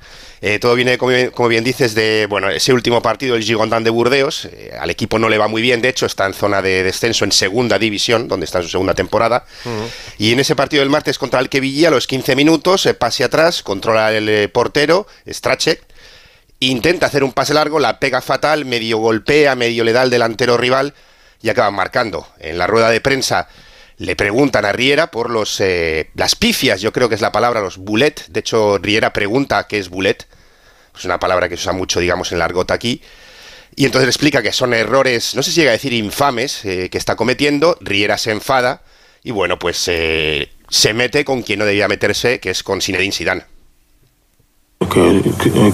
Parece mentira que digas eso. ¿Cuánto tiempo llevas siguiendo el fútbol? Zinedine Zidane, uno de los mejores del mundo, ¿qué hizo en el Mundial? Eso sí es una pifia, aunque sea el mejor del mundo y lo sabe. Eso sí es una pifia. Cometer un error técnico porque haces un mal pase y que nos marquen, eso no es una pifia. ¿Crees que mi portero quiso hacer eso? Tu crois que le Y, Pues ahí está. O sea, y entonces esto se ha liado en Francia por esto. Claro, a ver, eh, se ha metido con quien no debía, que es con Zinedine Zidane. Eh, esto de que se ha liado lo digo también un poco en tono de broma. Evidentemente no se entiende como una falta de respeto ni se piensa que, Es un mal que ejemplo. Riera se ha querido meter. Para claro, los eso- franceses, sí, ¿no? evidentemente. Pues él se lo ha tomado de Él otra forma. quería y os digo- defender a su futbolista, Ya, ya. a su portero. Sí, sí, más o menos. Claro, no, no, y ha dicho que va a volver a ser titular, pero lo que os digo, él, él se hizo cargo del club hace un par de meses, eh, estaba fuera de la zona de descenso y desde entonces son dos victorias, un empate, cuatro derrotas, la situación está un poco tensa y yo creo que ahí pues eh, Riera se ha enfadado, porque debo decir que para mí el error es monumental, pero claro, ha dicho eso no es un error, él no lo, ha- no lo ha hecho adrede, son cosas que pasan y va a seguir siendo titular. Cayetano. Pero, no, que ¿cómo puede ser el Girondins de Burdeos, que es un histórico de Francia, que esté en la segunda división y en, Mm. en la zona de descenso? Y es poco, ¿eh? Porque tenía una deuda de 50 millones y hace dos... Bueno, esta es su segunda temporada. Cuando bajó en verano de 2022, se planteó que fuese a la tercera división, que ya no es fútbol profesional, por problemas económicos, pero se pudo renegociar la deuda y el equipo se mantiene. El año, el año pasado casi sube, acabó tercero. El problema es que querían reducir la primera división en Francia y pasar de 20 a 18, con lo cual bajaban cuatro, subían solo dos. Y este año, pues todos esos problemas se han acumulado. Y ya os digo, él se hizo cargo del equipo porque despidieron al primer entrenador, a David Guión. Eh, no te vas a coger vacaciones en Navidad, ¿no? Terradillos. Un poco. Navidades no, después espero que sí. Al menos los Reyes. Espero eh, que no, el- porque a partir del 1 de enero vamos a estar con llamada sí, llamada no, a Terradillos, Claro, preguntando claro. si Mbappé Sí, coges después- Efectivamente. Las coges Bueno. después de Navidad. El, el roscón de Reyes espero, porque para, para la liga bastante. Paga del 20 al 14, el roscón de Reyes sí me gustaría comerlo en Palencia. Pero bueno, eso no hay Pues no lo sé, el roscón de Que lo Reyes. envíen tú. Es que en esa semana ya estamos con Mbappé en su, en su high, ¿eh? O sea. Voy a escribir a, a Faisal Amari a decirle a ver si me deja al menos. Que lo posponga un poco, estar ¿no? tranquilo. Sí, que sí, que deje que llegue 6. sus majestades. Cuídate ese catarro que te intuyo por la voz y, y recupérate que vas a tener semanas intensas. Abrazos, terradillos. No sabéis lo que está lloviendo aquí. Un abrazo a todos. Aquí también. Que se lo digan en Aranda de Duero si ha llovido o no ha llovido. Que se lo digan al Cádiz. En fin. Ricardo Sierra, Susana Guas, Látigo, Serrano y Cayetano Ross. La resistencia de Radio Estadio Noche. Un abrazo. Gracias, Un abrazo. noches. Un beso, Un chao. abrazo. Oye. Abrazo a todos. Espero que no les haga oferta a Arabia, que nos aquí tirados. Espérate. No, espérate. ¿Eh?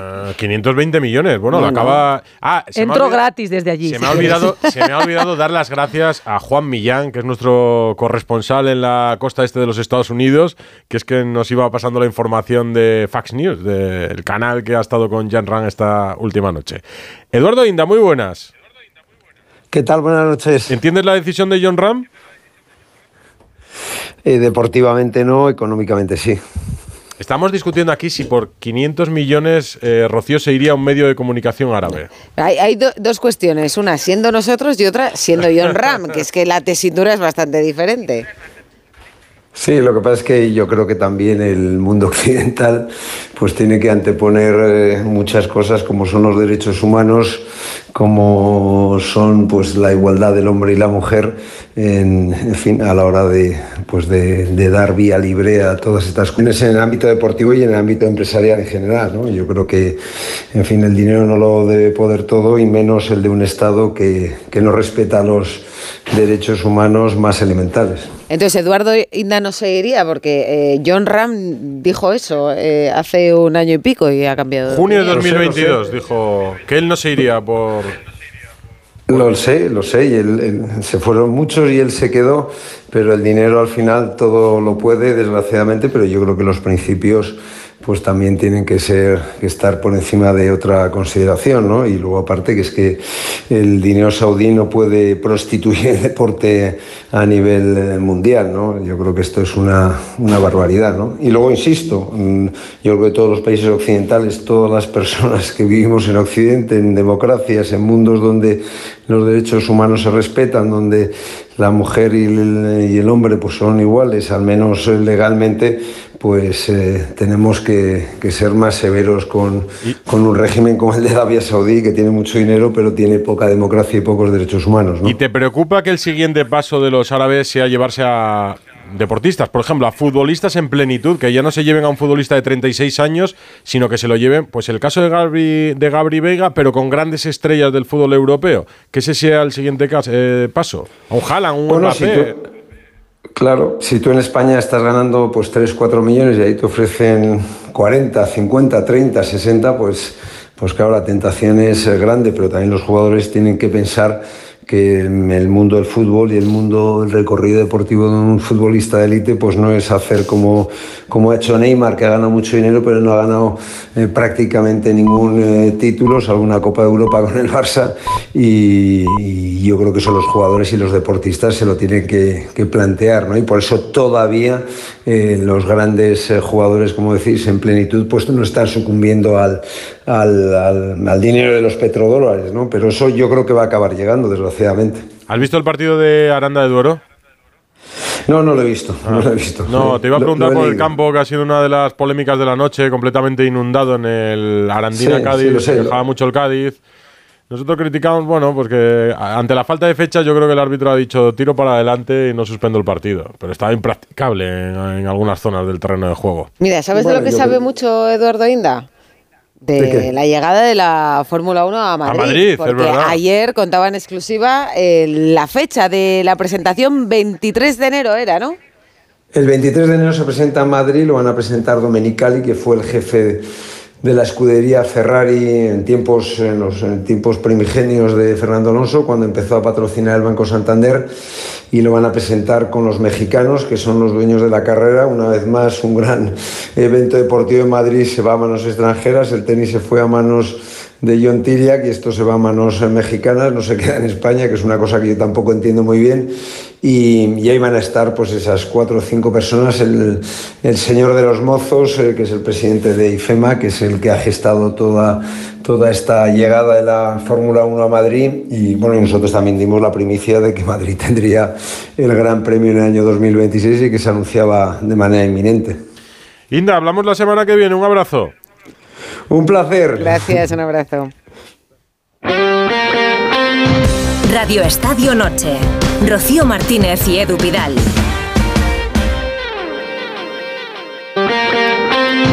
Radio Estadio Noche. Rocío Martínez y Edu Pidal. Pues Edu Pidal, esto, esto es un honor para mí. Es un No, no, honor y para una mí. inspiración para Una ti. inspiración. A mí que me acaban de decir hoy que tengo dorsal para el maratón de Chicago, que no sé en qué lío me he metido. Pues fíjate hoy, hablamos con el maratoniano más rápido de la historia de nuestro atletismo. 2.05.48 acaba de hacer en Valencia, Tariku Novales. ¿Qué tal? Buenas noches, Raúl, chicos. Eh, sí, cuéntanos. la verdad es que este fin de semana en Valencia ha sido otra maratón eh, impecable en muchos aspectos, en otros un poco mejorables, que, que luego también podremos preguntarle a, a Tariku. Pero ese 2.05.48 yo creo que marca un tiempazo para la historia de este país, para este atleta español de origen etíope de 25 años, que lleva desde los 6 añitos en, en Galicia y que ha ido desarrollando una carrera que ha sido muy especial, así que me parece un gran protagonista para que nos cuente Está entre esta las noche 10 su sueño mejores marcas París. europeas, ¿no? Sí, sí, sí. Entre las 10 mejores. Tariku Novales, buenas noches. Hola, muy buenas noches. ¿Qué tal? Enhorabuena por la marca, lo primero. Bueno, muchísimas gracias. Ya ibas viendo, eh, con es- ibas con este objetivo, ibas viendo durante la carrera que era posible. Bueno, sobre todo durante la carrera iba viendo que no se escapase, que no se porque al final, bueno, no fue tan ideal como, como deseábamos. Es cierto que al final el Maratón de Valencia con, con el circuito que tiene, con la organización que tiene, con el nivel que tiene, pues es cierto que, que, que al final pues sí que se puede correr rápido independientemente de las circunstancias. Pero, pero sí, mi pelea era de que no se escapase, al menos el récord de España, que era 2.6.25, pero, pero ya te digo, hasta la última recta de meta no sabía que iba a ser el primer español en bajar de las 2 horas 6 y que lo había conseguido, que era el objetivo más grande que tenía marcado. Y eso sin liebres. ¿Qué te pasó? Con, con liebres, pero con liebres que, que, bueno, tanto a la organización del Maratón de Valencia como, como a los atletas que estábamos en ese grupo, pues no, no, no, nos- no cumplieron con nuestras expectativas, ¿no? Y, con lo que estaba acordado y no sé, no se encontraban bien o no estaban en forma o qué, pero no. Desde el kilómetro uno ya tuve que ir eh, exigiéndoles que no se que no se quedaran lentas, que no perdiésemos tiempo, que que se nos estaba escapando, ¿no? Esa posibilidad, no solo de bajar de las dos horas seis, sino también de récord España, que, que claro, me estaba, el año pasado, por ejemplo, que iba sin ningún objetivo concreto, pues estaría más tranquilo, pero este año que había marcado ese objetivo tan claro, pues eh, los primeros 25 kilómetros, pues tuve que dar muchísimo la cara, ¿no? Para, para tirar de, las propias libres, para que no se quedaran lentas, para tirar del propio grupo y, y para, bueno, para intentar que- que el objetivo no se escapase y pensé que se habría escapado porque me vi que había gastado mucho, que me entraba un bajón ahí a partir del 25, pero ya en el 30 ya me repuse y dije, oye, aquí all in. 2.05.48, ¿vale? El récord del mundo, que lo ha batido hace muy poco Kiptum en Chicago, 2.0035. Estás a 5.13. Juan Roch y la Fundación Trinidad Alfonso eh, ha prometido un millón de euros al que bata el récord del mundo en el Maratón de Valencia. El- ahora mismo solo hay una persona capaz de batir ese récord del mundo y es el propio Kelvin Kiptum. No existe otro ser en el planeta capaz de, de realizar las animaladas y, y- y las brutalidades que hace, que son... eh, mm, si, si- si podemos tener un ejemplo de algo extraterrestre, podría ser ese. Así que eh, esos cinco minutos... ¿no? eh, no, no, Kipchoge eh, yo creo y, y- seguirá sorprendiendo y seguirá, eh, pues eso, haciendo unas maratones muy, muy grandes y, y unos resultados muy buenos, pero Kipchoge ya, ya, ya ha alcanzado su techo, ya ha alcanzado su, su límite. Eh, al final ha tenido una carrera eh, deportiva enorme, larguísima y, el mero hecho de que siga compitiendo en, tiempos de por debajo de dos horas tres minutos ya es una barbaridad que, que la verdad es que si no, si no estás en el mundo y si no controlas exactamente lo que supone correr a los ritmos que corre y con la edad que, que él tiene, eh, eh, no, no, no valoras que y no entiendes que, que, el mero hecho de que él siga ahí al pie de cañón ya es una, una barbaridad y que, y que eso simplemente le, le sigue marcando como el mejor maratonero de la historia. Entonces, eh, no, que, que Kipchoge yo creo que ya no, ya no tiene capacidad de bajar la barbaridad que ha hecho Calvin Kiptum. Eh, Tariku, tú empezaste en distancias de 3.000 y de 5.000. Eh, para todo el mundo la pandemia fue algo horroroso. En tu caso también fue un punto de inflexión importante. Eh, ¿Qué significó ese viaje a, Etiopía y, ese, ese cambio de, distancia, sobre todo también eh, deportivamente? ¿no? Porque ¿cómo se hace para que un atleta pase de unas distancias menores a una distancia como el maratón? Bueno, en mi caso era muy sencillo, ¿eh? o aparentemente sencillo, me refiero desde mucho, desde muy atrás ya sabíamos que mi proyección iba a ser hacia el maratón, que mi debut en maratón iba a ser relativamente pronto eh, y que tenía unas cualidades para maratón muy buenas y muy necesarias para brillar al nivel que al menos actualmente estoy brillando y que parece que, voy a brillar a nivel incluso mayor. Eh, por el hecho de las facilidades que tiene uno de forma innata, las facilidades que yo tenía de bueno pues las largas distancias, ¿no? el control y el poco daño que me producían con lo cual, pues eh, a raíz de, de, esas conclusiones que íbamos sacando, mientras hacía distancias menores como 3.000, 5.000, 1.500 incluso, pues eh, con la pandemia que bueno que a muchos nos afectó psicológicamente mucho y que y que bueno y que era necesario en mi caso un cambio drástico y, y, digamos una nueva una nueva manera de hacer las, eh, las cosas y una manera nueva manera de hacer atletismo pues eh, con mis primeros viajes a Etiopía, tanto a nivel personal como a nivel deportivo, pues logré encontrar el camino y, la manera de, reengancharme nuevamente al atletismo, que es el, mi forma de vida, mi día a día, mi guía, que, en ese momento cuando lo perdí, pues en, en, el día a día y en mi vida también estaba perdido. Además de lo emocional, ¿es un buen entrenamiento en altura Etiopía o no? Bueno, es una barbaridad al final. Eh, la altitud mínima a la que yo entreno es 2.000 eh, metros allí y la máxima 3.100, con lo cual es eh, muchísimo. Yo que, bueno, por llevar tantos años fuera del país, pues mi adaptación es la misma que cualquier que puede tener cualquier persona de España, cualquier europeo.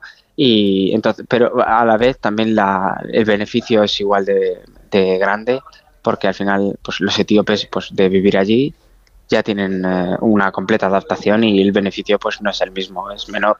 Y sus capacidades de entrenar allí son mucho más altas que las mías. Y yo, bueno, pues eh, para que os hagáis una idea, pues eh, yo cuando voy allí y, voy empezando, mi, mi nivel es intentar aguantar el ritmo de, del segundo grupo de las mujeres que, que intentan hacer marcas de 2.24, 2.20, 2.21.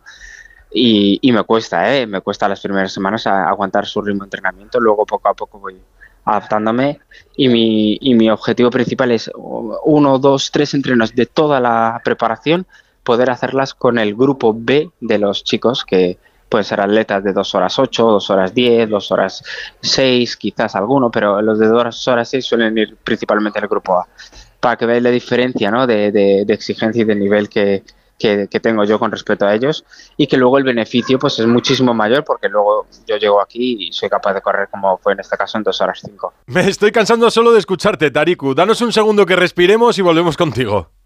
Em, hemos hablado mucho de ti, también Tariku, ¿no? Por tus declaraciones eh, que se han hecho casi virales, ¿no? Podríamos decir ahora eh, en las que te quejabas de, falta de ayudas de la federación. Pero luego te hemos visto esta semana también hablando con nuestros compañeros de jugones en la sexta y parece que ya estáis limando, limando asperezas o aclarando diferencias. Cuéntanos, ¿cómo está ese asunto? Bueno, eh, como, como les pude explicar a tus compañeros de jugones, pues la verdad es que sí, los primeros contactos han sido muy satisfactorios. Eh, hemos quedado en tener una reunión la semana que viene y creo que se pueden sacar cosas muy, muy positivas. Estoy muy ilusionado por ello. Es cierto que en el momento en el que me, toca dar esas declaraciones no me las esperaba que me preguntasen sobre ello y, en caliente, pues bueno, uno es eh, muy contundente. También es cierto que eh, creo que pese a ser contundente, soy realmente realista, soy eh, respetuoso y soy fiel a la realidad y, suscribo cada una de las palabras que, dije ¿no? en, ese, en ese momento.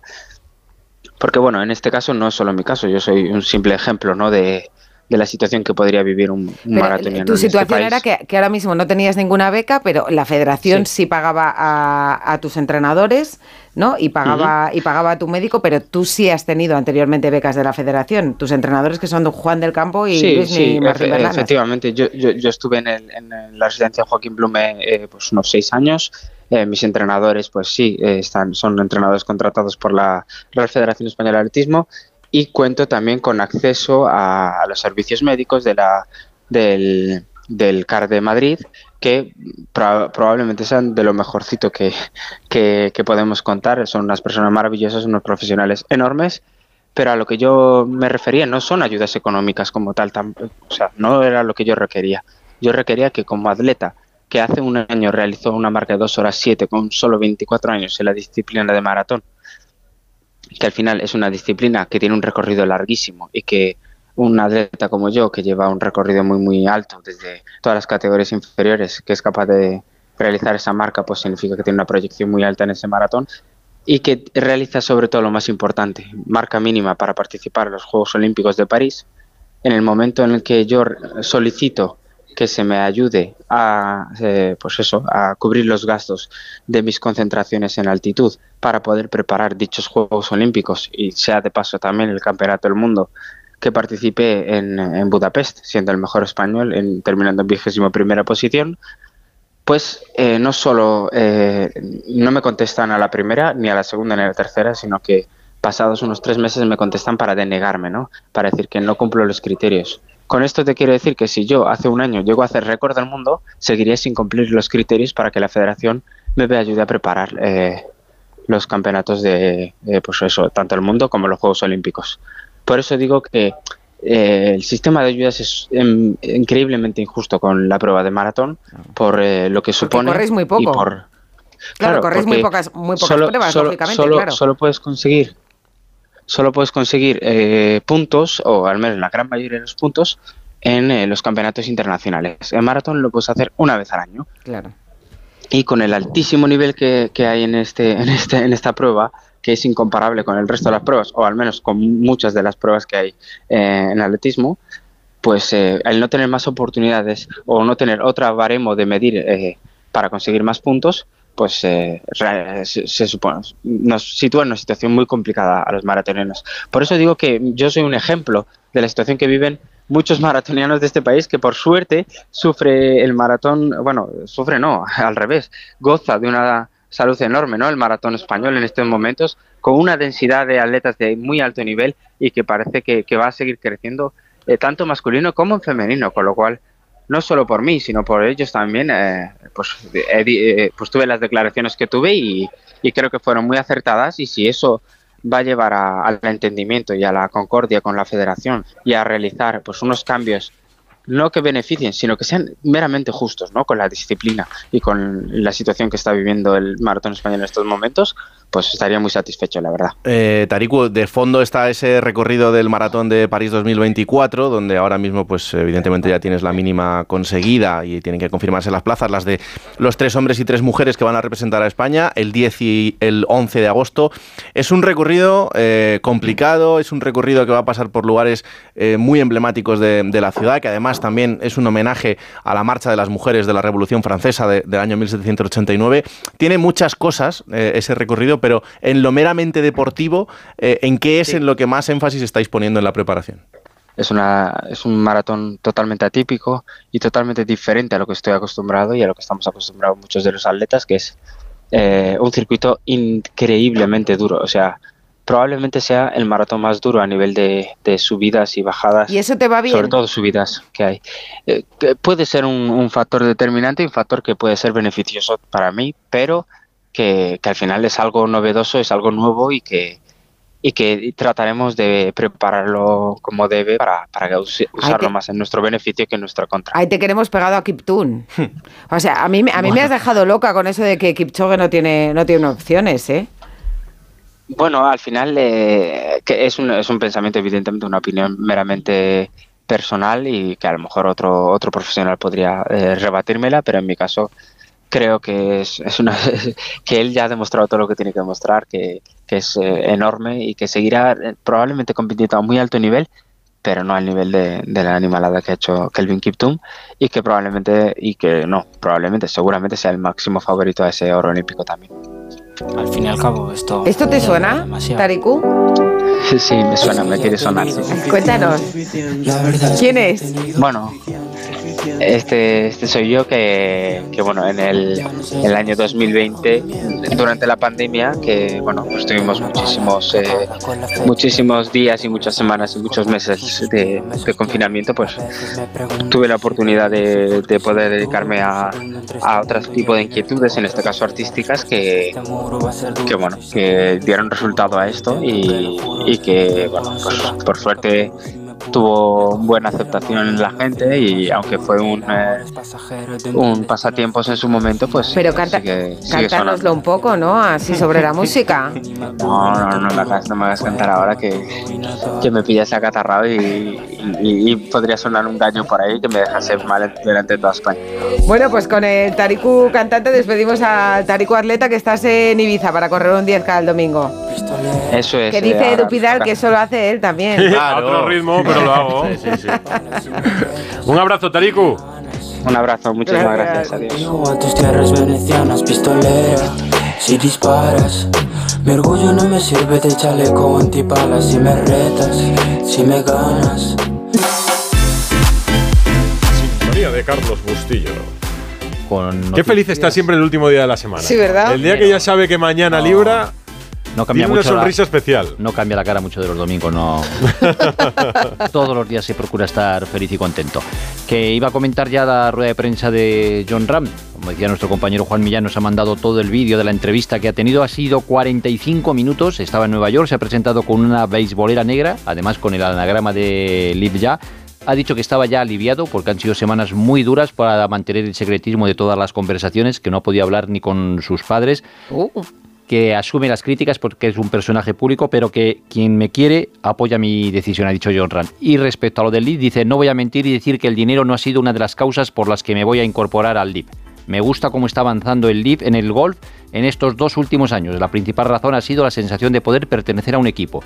En mi caso, además que crecí en Bilbao, ese sentimiento se agudiza por la política de cantera de un equipo de fútbol. También la posibilidad de hacer más grande el golf jugando en países a los que nunca hemos acudido. Dice, entiendo que la gente no esté muy contenta, pero mi ética de trabajo no cambia. Quiero seguir persiguiendo cosas y tener siempre la sensación de estar creando historia. Mi objetivo, seguir persiguiendo récords.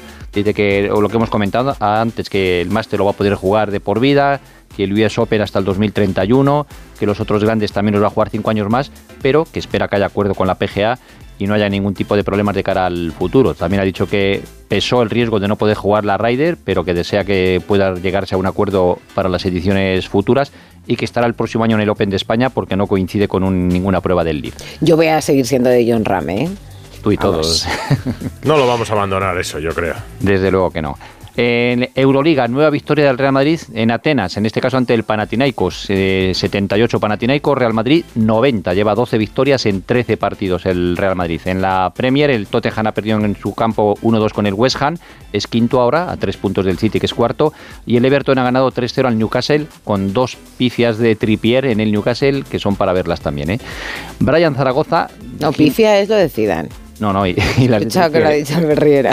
Brian Zaragoza te decía que de esos 15 millones que va a pagar el Bayern de Múnich al Granada. les va a caer también un buen pellizco a dos equipos modestos del fútbol de Málaga, donde estuvo de niño jugando Brian Zaragoza. 187.000 euros al tiro pichón y 75.000 al conejito. Mira, se les adelanta pichón. la lotería. El conejito. Me tiro pichón y conejito. Vaya nombres tan curiosos. Mañana a las 9 de la noche, partido primero de la jornada 16 de Liga, Getafe-Valencia. Partido especial para Bordalás, en este caso en el banquillo del Getafe, que también estuvo en el del Valencia. Y jornada 19 en segunda división con dos partidos, a las 6 y media Albacete-Villarreal B y a las 9 Español-Zaragoza. Y nuevo roce Fútbol Club Barcelona, Federación Española de Fútbol, en este caso por una jugadora. Bueno, eh, es que veníamos hablando que parece que no acaba nunca la polémica con la federación no y la selección nunca. femenina. Esta mañana el Barça femenino en un comunicado era muy contundente y decía que Irene Paredes había regresado de la concentración con la selección lesionada, una lesión muscular en el recto del muslo de la pierna derecha. Eh, Irene Paredes llevaba dos semanas sin entrenar previas a la concentración de la selección. Ante Italia en el primer partido fue titular y se tuvo que retirar en la segunda mitad. No jugó en el partido ante Suecia, pero no hubo ningún parte, ninguna explicación por parte de la federación que simplemente dijo que descansaba. Pues bien, hoy parte y además diciendo que está lesionada y que puede estar varias semanas lesionada por esta lesión muscular. Despedimos con la canción de Tariku, ¿no? ¿Qué me vas a decir, No, que Rocío? te voy a decir que a ti que te gustan mucho lo de las redes y las influencers, tu amiga Marta Díaz se ha roto el ligamento cruzado esquiando. Esquiando, ¿Es ¿verdad? amiga tuya? La sigue ¿Sí? Marta Díaz. Vaya amigas que tienes, Rocío. sigo más. Conocía porque Reguilón jugó en el Madrid, era la pareja de Reguilón. y Yo todo. la, yo la cono- la conocía, no, me lo preguntasteis un día, ¿sabes quién es Marta Díaz? No, ¿quién es? La pareja de Reguilón. Ah, entonces sí, entonces sí. Oye, pero que si hace deporte muy bien y sobre todo que se recupere porque las lesiones son una cosa... Recupérate para Chicago. Mira, tú el también. cruzado, O el prepárate cruzado. para Mira, Chicago. me llevan doliendo las rodillas desde que he visto el mail de que tengo el dorsal por Pues aquí. vete a correr por el paseo de San Pedro, este puente. Que ya ves Oye, qué bonito es. A ver si el domingo voy a hablar yo más de Llanes que tú, Yo, que me voy a ver tu tierra. Yo me voy a Campanario, a Extremadura, así que yo para el sur y tú para el norte. Y el domingo coincidimos aquí. Me ha dicho Brasero que no me va a llover mucho. Bueno, que mejor. muchas gracias por estar ahí. Nosotros volvemos el domingo. Domingo pero 11 y 5, mañana Granada, 11 y media, aquí en Onda sigue Cero. con Radio Estadio, con Edu Y ahora García el fin de colegio. semana. Chao. Adiós. Ahora vas a ver. Eso